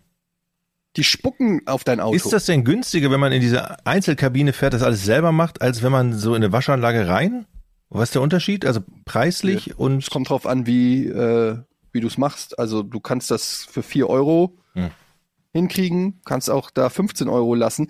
Aber es ist vor allen Dingen äh, mit den Kids auch immer ein großer Spaß. Okay. Wobei der Kleine wäre fast weggeflogen. Der hat äh, dann diese, diesen, ähm, na, wie heißen die, Hochdruckreiniger genommen und dann da drauf gedrückt. Das Ding, hat ihn fast vom Rückstoß her weggeschleudert. Und bei den Staubsaugern muss man auch aufpassen, ne? dass man das, das Spielzeug oder die Hand nicht einsaugt da. Die, Wenn da jetzt wirklich kein Heißwachs drin ist, kann man das nicht irgendwie so Kannst du nicht eine Probe nehmen? Habe ich auch überlegt. Dann diese Waschanlage, so Günther Wallraffen. Und dann Das wäre gehst du das einfach dahin. Deutscheste, das was man machen kann. Heißwachs. Eine Ja. Probe aus der Waschanlage nehmen, dann einreichen und sich beschweren, dass da nicht genug Heißwachs ist. Das feiere ich schon Ja. fast wieder. Das ist eine gute Ich finde, Idee. das ist also, wenn die dafür mehr Geld verlangen, Gut. Ich fahre da, ich glaube, ich fahre da noch mal hin. Ich werde die Kannst du mit meinem Auto vielleicht ist er einer hinfahren? ganz großen Sache auf der Spur. Vielleicht ist das hier ne, der nächste Riesenskandal. Wie heißt dieser Film mit Julia Roberts, wo die diesen, ähm, wisst ihr noch, wo die auch einen Oscar für gewonnen hat, wo die äh, Äh, Aaron Brockovich? Aaron Bronkowitsch, genau. Das ist Eddie Bronkowitsch hier. Ich, ich werde diesen Skandal um Selbstwaschanlagen aufdecken und vielleicht so eine weltweite, weltweite Verschwörung oder so, weil wer weiß, das kann sein, dass das weltweit passiert, dass es so ein gängiges Ding ist. Und ich klingel bei den Leuten von Tür zu Tür mit meinem kleinen Pröbchen und zeig denen, dass das kein Heißwachs ist und werde hier eine riesen, einen riesen Betrugsskandal ähm, werde ich hier aufdecken. Das ist gut. Nicht gut. Ja? Ja, ich habe auf euren alle Fälle. Support. Unseren Support Auf hast jeden du. Fall. Euer Like genau auf Jochen Twitter. unseren Support hat, mit seiner Stradivari jetzt zu Dings zu gehen. Wie heißt er nochmal? Ah, das Rätsel. Bares- Bares das. Rätsel höre ich. Das Rätsel kommt jetzt.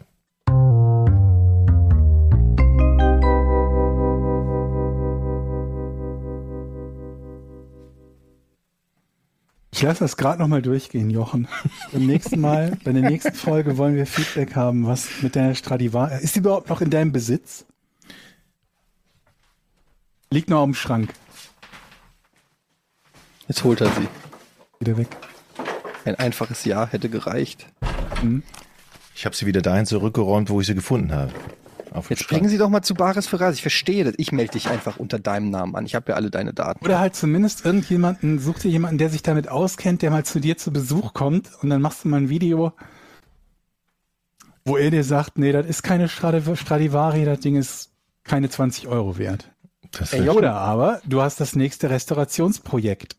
du hast so viel alten Scheiß. Du kann, musst ja nicht nur die Stradivari mitnehmen. Du kannst ja auch, weiß ich nicht, einfach deinen Personalausweis oder so.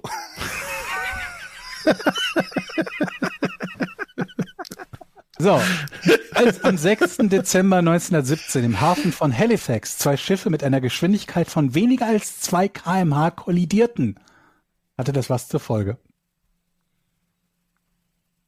Zwei Schiffe. Mhm. Wo ist Halifax? Ist das Australien? Kanada, Sag ich doch, Kanada. glaube ich. Ah, wer fängt Oder an? Kanada, ich Kanada. Zwei Kilometer. Das klingt wie so eine Textaufgabe im Matheunterricht. Darf ich anfangen? Mhm. Ja, fang, fang gerne an. darfst anfangen. Ich könnte mir vorstellen, dass dadurch die größte Ölkatastrophe der Welt entstand. Nee. Okay. Ähm, entstand dadurch etwas von katastrophalem Ausmaß. Kann man so sagen. Wow. Das heißt, zwei Kilometer ist ja eigentlich nicht viel. Nee, 2 kmh ist ziemlich wenig. Ja, Das ist ja Schrittgeschwindigkeit. runter. Unterschrittgeschwindigkeit. Okay, also ähm, durch, den, durch die Kollision ist etwas an den Schiffen kaputt gegangen. Ja, ja, auch, ja.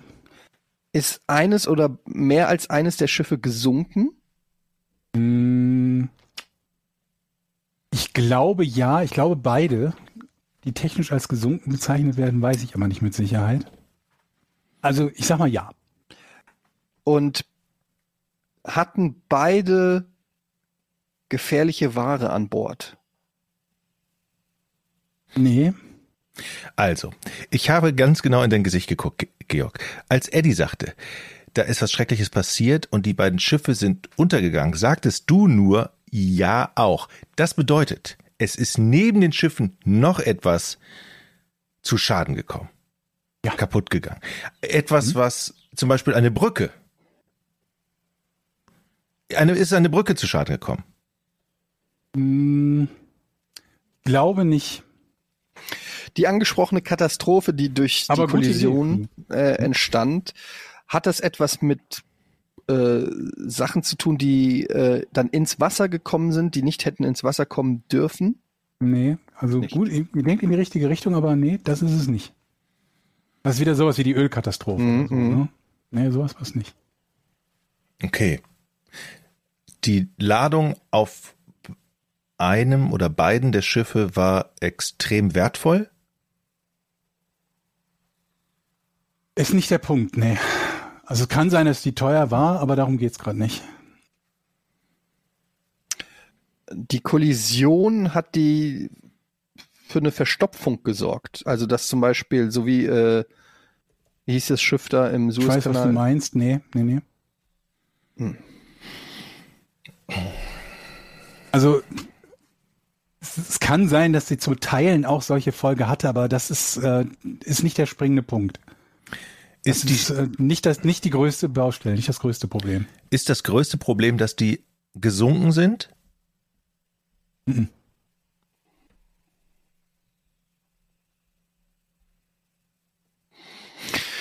Okay.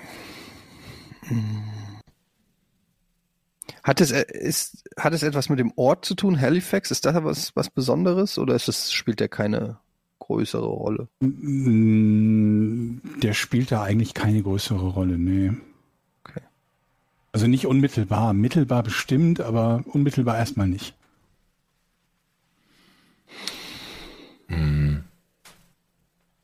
Hatten wir die Frage schon, Eddie, ob es eine Umweltkatastrophe? Hast du gefragt schon, ne? Ja. War nein, ne? Mhm. Ähm, aber es war eine Katastrophe. Es ist keine Umweltkatastrophe, Ja. aber eine Katastrophe. Und es geht da auch nicht um die Kohle in erster Linie, glaube ich, sondern es geht, ja, waren die Schiffe einzigartig in ihrer Bauart zum Beispiel oder dass es die nur einmal gab? Nee. Also natürlich gab es die nur einmal, aber nee, darum ging es nicht. Also nicht natürlich, aber es gab die nur einmal, aber darum ging es nicht. Waren das Schiffe von ungefähr gleichen Dimensionen?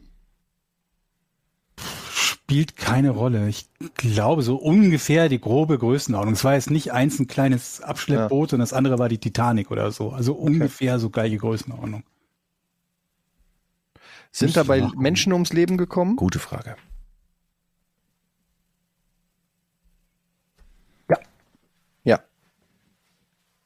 Sind dabei mehr als zehn Menschen ums Leben gekommen? Ja. Sind dabei mehr als 50 Menschen ums Leben gekommen? Ja. Sind dabei mehr als 100 Leben? Äh,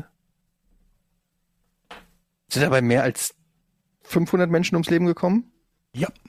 What?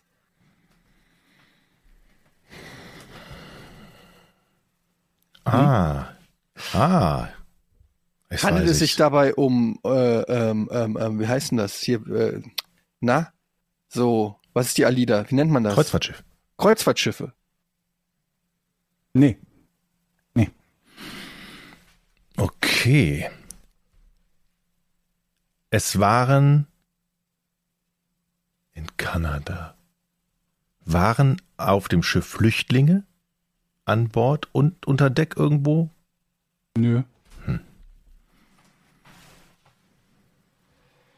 Sind mehr als 1000 Leute gestorben. Ja. Mehr als 2000? Bisschen weniger, nein. Also nicht mehr als 2000. Ist Jochen allerdings dran. Sind die alle auf den Schiffen gestorben? Gute Frage. Nein. Ah, gute Vorlage.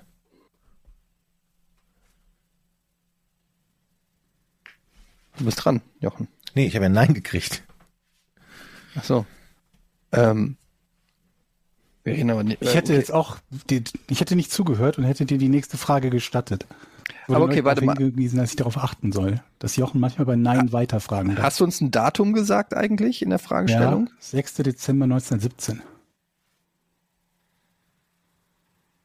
Ein paar Handelt es sich her. um die Ta Titanic? Nee.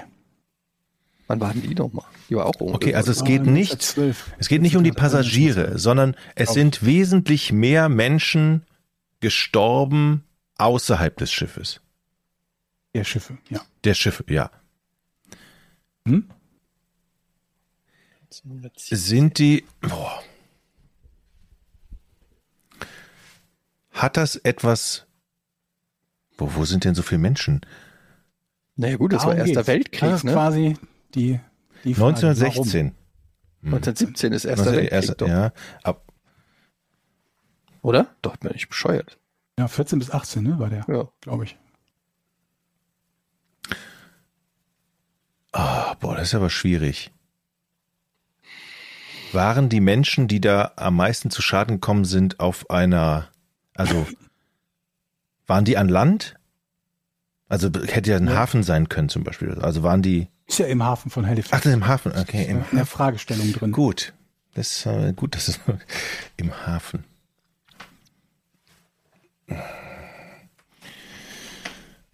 Hat es nach dieser Kollision gab es einen Brand? Ja, Das heißt, davor eine Explosion.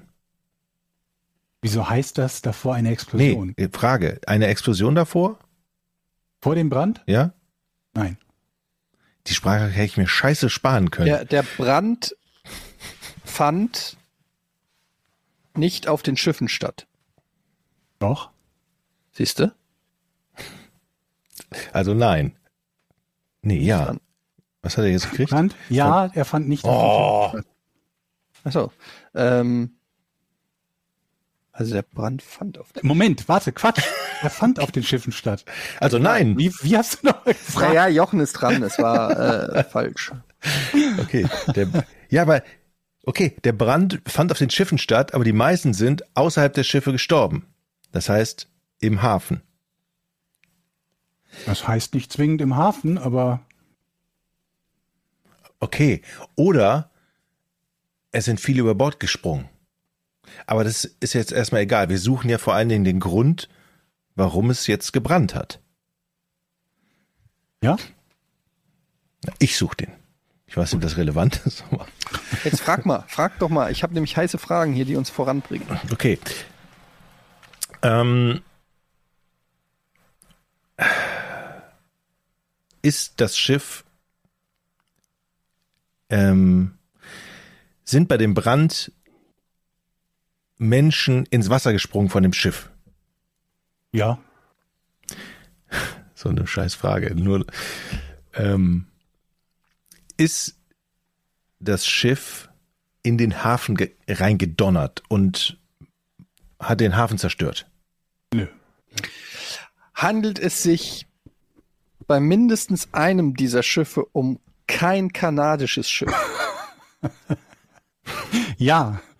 Bei mindestens einem dieser Schiffe handelt es sich um ein um kein kanadisches Schiff. Also kann man davon ausgehen, dass es der Feind war. Nein. Was?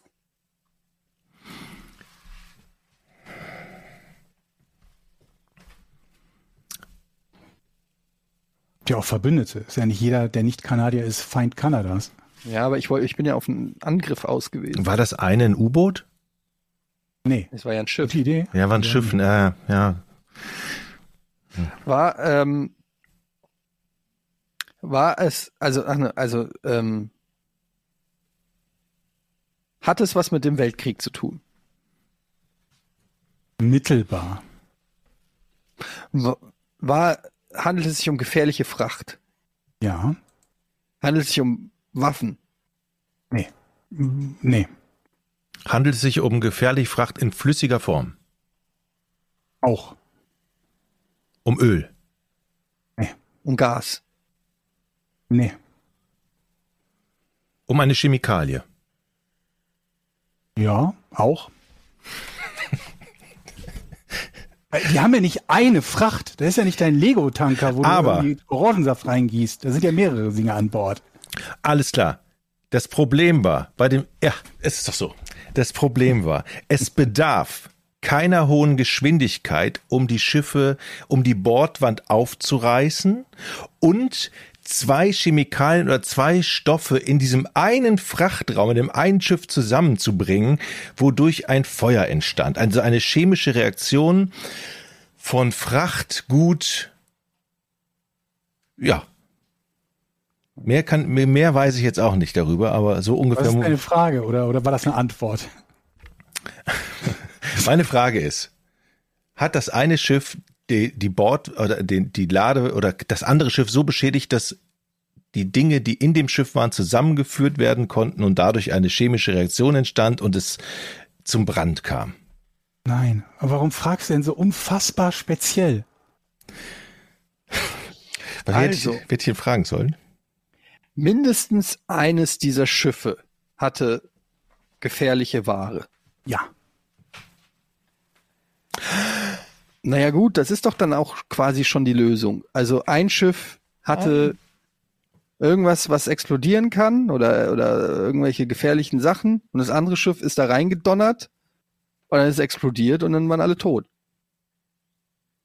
Nee, nee. Wie? Das ist doch die Lösung. Was soll denn sonst gewesen sein? UFOs? Sag noch mal kurz, was deine, deine, deine Lösung ist.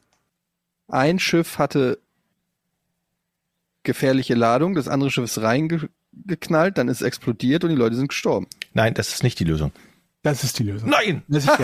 Ah, siehst du so nah? Wann ist so Also, nah? Wann kreist es Aber nämlich immer dann hatte ein? ich, hatte ich Siehst doch du, gerade das ist gesagt. Nee, hast du nicht. Nein, hast du nicht. Du hast vor allen Dingen, du bist, manchmal bist du so doof, Jochen. Weißt du, dann sagst du, es hat gebrannt, ja, und dann sagst du, also hat es vorher eine Explosion gegeben. Warum folgt das einem, dass es bei einem Brand vor, vorher eine Explosion gegeben hat? Wenn ein Weihnachtsbaum brennt, ist er vorher ja auch nicht explodiert. Aber statt dass du danach wenigstens fragst, also hat es nachher eine Explosion gegeben? Nee. Hast du nicht mehr weitergefragt. Aber du ich habe gesagt, die dran. beiden Schiffe sind zusammen kollidiert. Und dadurch ist es zu die, und das war nicht nur ein, irgendeine äh, Explosion, das war die zu diesem Zeitpunkt größte menschengemachte Explosion, die es überhaupt gab. Eines der Schiffe, die französische SS Mont Blanc, hatte unter anderem Benzol, Schießbaumwolle, explosive Pikrinsäure und TNT an Bord. Ähm, die Explosion ihrer Ladung entsprach einer Sprengkraft von 2,9 Kilotonnen TNT-Äquivalent. Also das ist so viel wie drei Millionen Kilo TNT, was da hochgegangen ist. Zum Vergleich, die Hiroshima-Bombe hatte eine Sprengkraft von 13 Kilotonnen, also nur in Anführungsstrichen viermal so viel einen Weltkrieg später.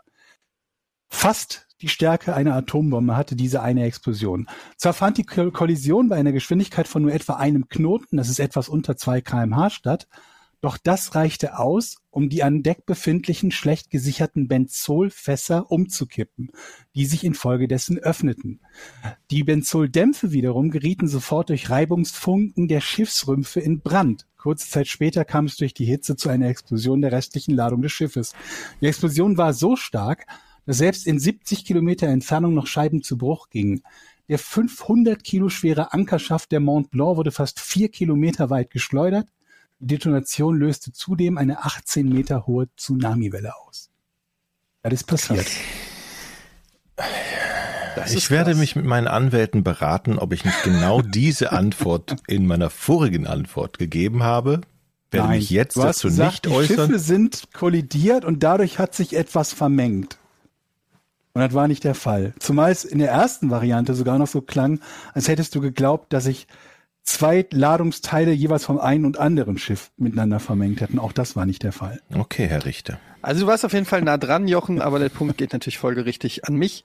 Ähm, aber interessantes Rätsel, vor allen Dingen, ich finde es immer so lustig, wenn es so Explosionen oder so gibt, man liest dann immer ja so 3000 Mal so viel wie die Hiroshima-Bombe, wo man sich dann immer so denkt, ja, ey, aber wie viel kann man denn eigentlich explodieren, ohne dass dass wir aus der um Umlaufbahn fliegen oder so.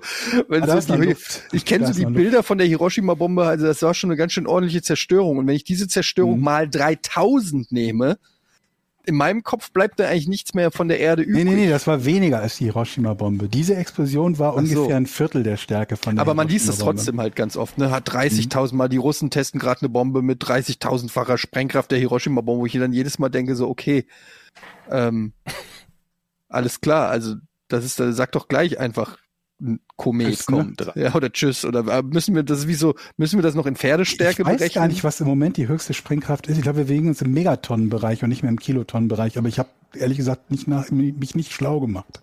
Ja. Ich finde, da ist noch Potenzial nach oben. Ja. Wollen wir nicht testen, oder? Glückwunsch. So, ich habe ein bisschen Zeitdruck, deshalb hier jetzt schnell patreon.com slash podcast ohne Namen. Unsere fantastische Patreon-Seite. Kommt in den Club der coolen Leute, supportet diesen Podcast und äh, kommt in den Genuss von einigen tollen Features, wie zum Beispiel den früheren Release-Termin, sobald wir produzieren. Heute ist zum Beispiel Montag, das heißt, heute bekommt man es schon vier Tage vor dem Rest. Des Pöbels. Ist das nicht toll? Außerdem könnt ihr hier äh, Fragen stellen und kommentieren und mitmachen und einfach ja auch ein bisschen digitalen Applaus spenden. Warum denn nicht? Hm. So, hier, Folge 177, der perfekte Zaubertrick. Das war die letzte Folge. Haben sich natürlich auch viele Leute ähm, geäußert und auch gemeint, dass wir da auch eine Marktlücke entdeckt haben. Podcast-Zaubertricks. Definitiv. Aber hatten wir das nicht schon mal im Podcast, den Zau genau denselben Zaubertrick auch?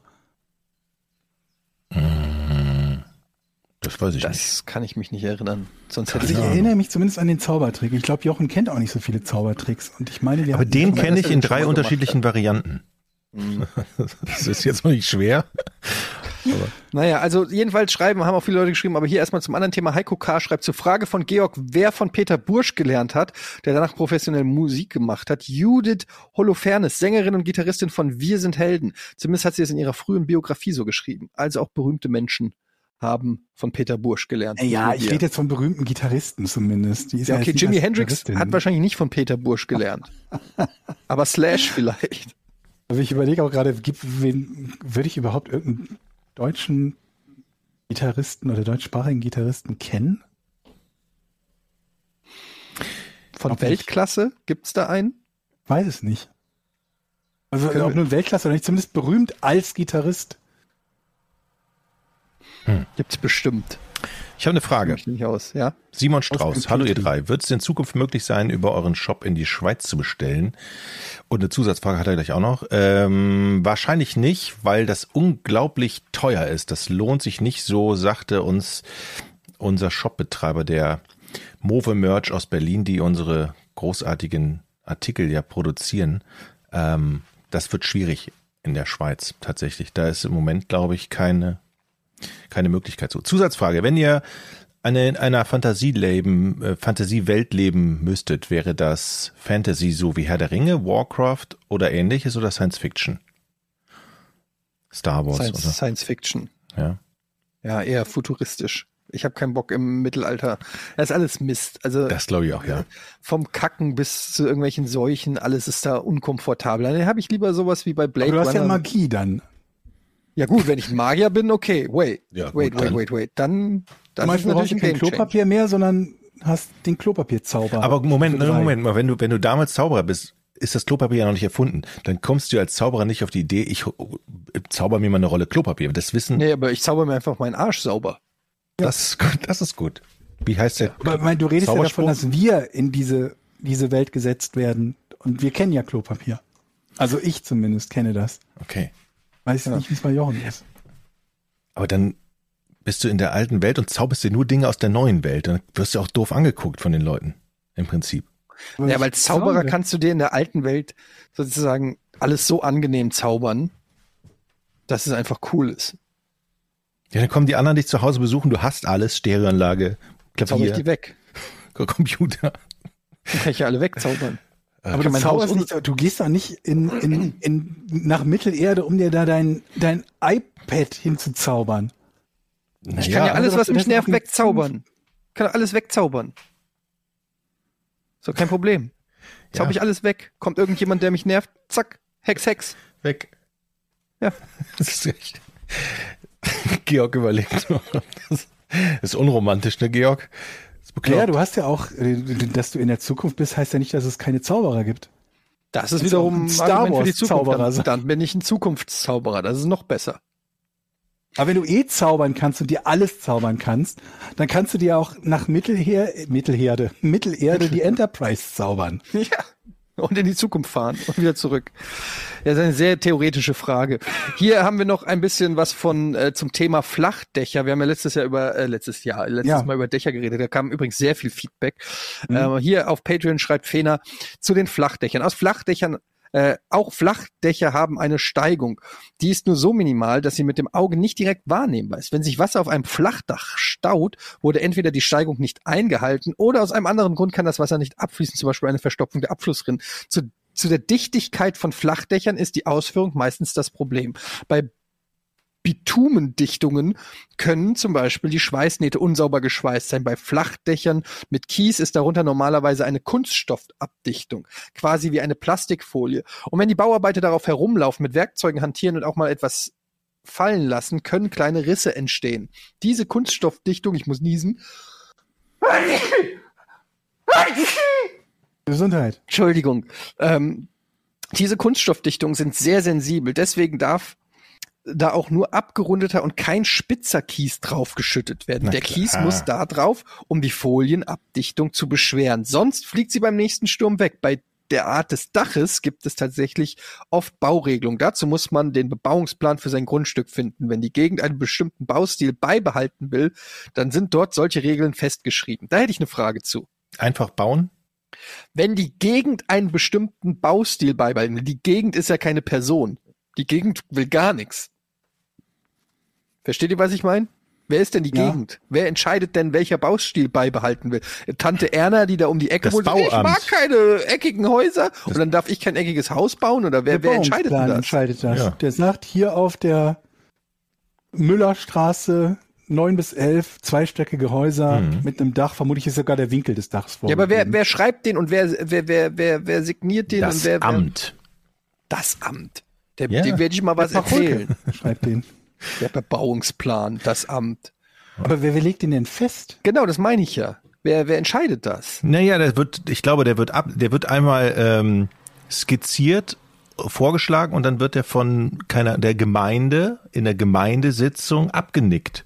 Dann wird der vorgestellt. Ja, aber wir machen wir doch, das wie das so? läuft. Da gibt's eine Gemeindesitzung, Ja, da sitzen dann natürlich. sechs Leute und die Hälfte davon kommt nur, weil es da gratis Limonade gibt. Und dann sagt er, seid ihr einverstanden mit dem Bebauungsplan? Habt ihr ihn euch alle angeguckt? Dann heben sechs Leute die Hand, sagen, ja, ja, alles Mhm. cool. So wie ich die, die allgemeinen Geschäftsbedingungen bei jeder Webseite bestätige, so wird der Bebauungsplan bestätigt. Und zack, dürfen normale Menschen keine eckigen Häuser mehr bauen oder keine runden oder was auch immer. Wahrscheinlich. Und was man ja noch sagen muss, wenn man Arbeiter auf dem Dach hat, immer kontrollieren, da immer daneben stehen, Hände in den Taschen und gucken, dass da nichts Böses passiert.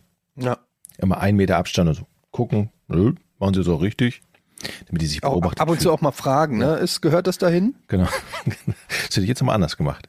Hm. Sind Sie sicher, dass das richtig so Kommt ist? auf der Baustelle, glaube ich, immer extrem gut an. bisschen Druck ausüben, auf jeden Fall. Äffchen vorbeibringen kannst du, Jochen. Und äh, hier äh, Mettbrötchen.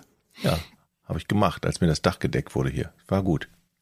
Dann haben wir noch hier ähm, von Cindy Bär zum Thema Lehrer. Mein Opa ist 92 Jahre alt und war Grundschullehrer. Er kann sich noch an alle seine Schülerinnen erinnern und grüßt sie beim Einkaufen auf dem Friedhof oder beim Spazierengehen. Ich denke, ein guter Lehrer kann sich an seine Schüler erinnern. Mein Opa war ein guter Lehrer. Sehr gut. Mehr davon. Von guten Lehrern. Aber war das nicht, ja gut, 92, das war natürlich dann Grüßt er die, wenn er die auf dem Friedhof trifft, oder winkt er die Gräber an? Ja, ich wollte gerade sagen mit 92. Aber ich frage mich halt auch mit 92. Das heißt, der war vor 70 Jahren, das war 1930 oder 1940 war der Lehrer. Ja, das kann man nicht vergleichen. Das war ja so wie unsere kleine Farm. Da habt ihr in irgendeiner Holzscheune zu viert gesessen oder sowas. Bestimmt. Aber wie war das damals? Jo? 70 Jahren war 1952. Kann ich dir sagen, mein Vater war ja da und mit dem habe ich über seine Schulzeit gesprochen. Und der hat echt immer noch Schläge auf, mit so einem Rohrstock auf die Hände, haben die, haben die Kinder Schläge auf die Hände gekriegt. Ja, und hat's geschadet? Nein, gar nicht. Siehste? Siehst du? Ja, das war normal. Da mussten, mussten die immer nach vorne kommen und drei Schläge. ey. Bam. Wenn ich mir das vorstelle, vor der gesamten Klasse geschlagen zu werden vom Lehrer, das ist ja so erniedrigend, dass das jemals überhaupt normal als normal angesehen wurde, geht in meinen Kopf nicht rein. Okay, Leute, ich muss leider los. Äh, ich habe jetzt Nachhilfe. Ähm, also Okay. ich krieg Nachhilfe. Na denn. Und ähm, wir hören uns nächstes Mal wieder. Wahrscheinlich gibt's eine Sonderausgabe, weil Jochen, der feine Herr, muss ja in den Urlaub und wir machen eine Sonderfolge, Rätsel-Sonderfolge. Mhm. Machen wir, ne? Ich habe nämlich schon Rätsel fürs nächste Mal. Oh, alles Ich klar. hoffe, es ist nicht zu leicht. Okay, dann bis zum gespannt. nächsten Mal. Das wird gut. Tschüss, Georg. Tschüss, Jochen. Tschüss. Tschüss. Drei, zwei, eins. Podcast ohne richtigen Namen. Die beste Erfindung des Planeten. Da muss ich lachen. Zu 80% Fake. Nackt und auf Drogen. Podcast ohne richtige Namen. Podcast ohne mich, wenn das hier so weitergeht. Ganz ehrlich. Du hast nicht ernsthaft versucht, Tiefkühlpommes in der Mikrowelle zu machen. So, zum Schluss noch ein werblicher Hinweis. Besten Dank an Rode, die unterstützen uns ja mit großartiger Hardware. Ich nutze zum Beispiel hier das Rodecaster, äh, das Rode Procaster Mikrofon, so heißt es, harmoniert extrem gut mit dem neuen Rode Procaster 2, unserem Herzstück der Produktion. Der Rodecaster Pro 1, den fanden wir schon extrem klasse, haben wir jetzt durch ein neues Modell ersetzt.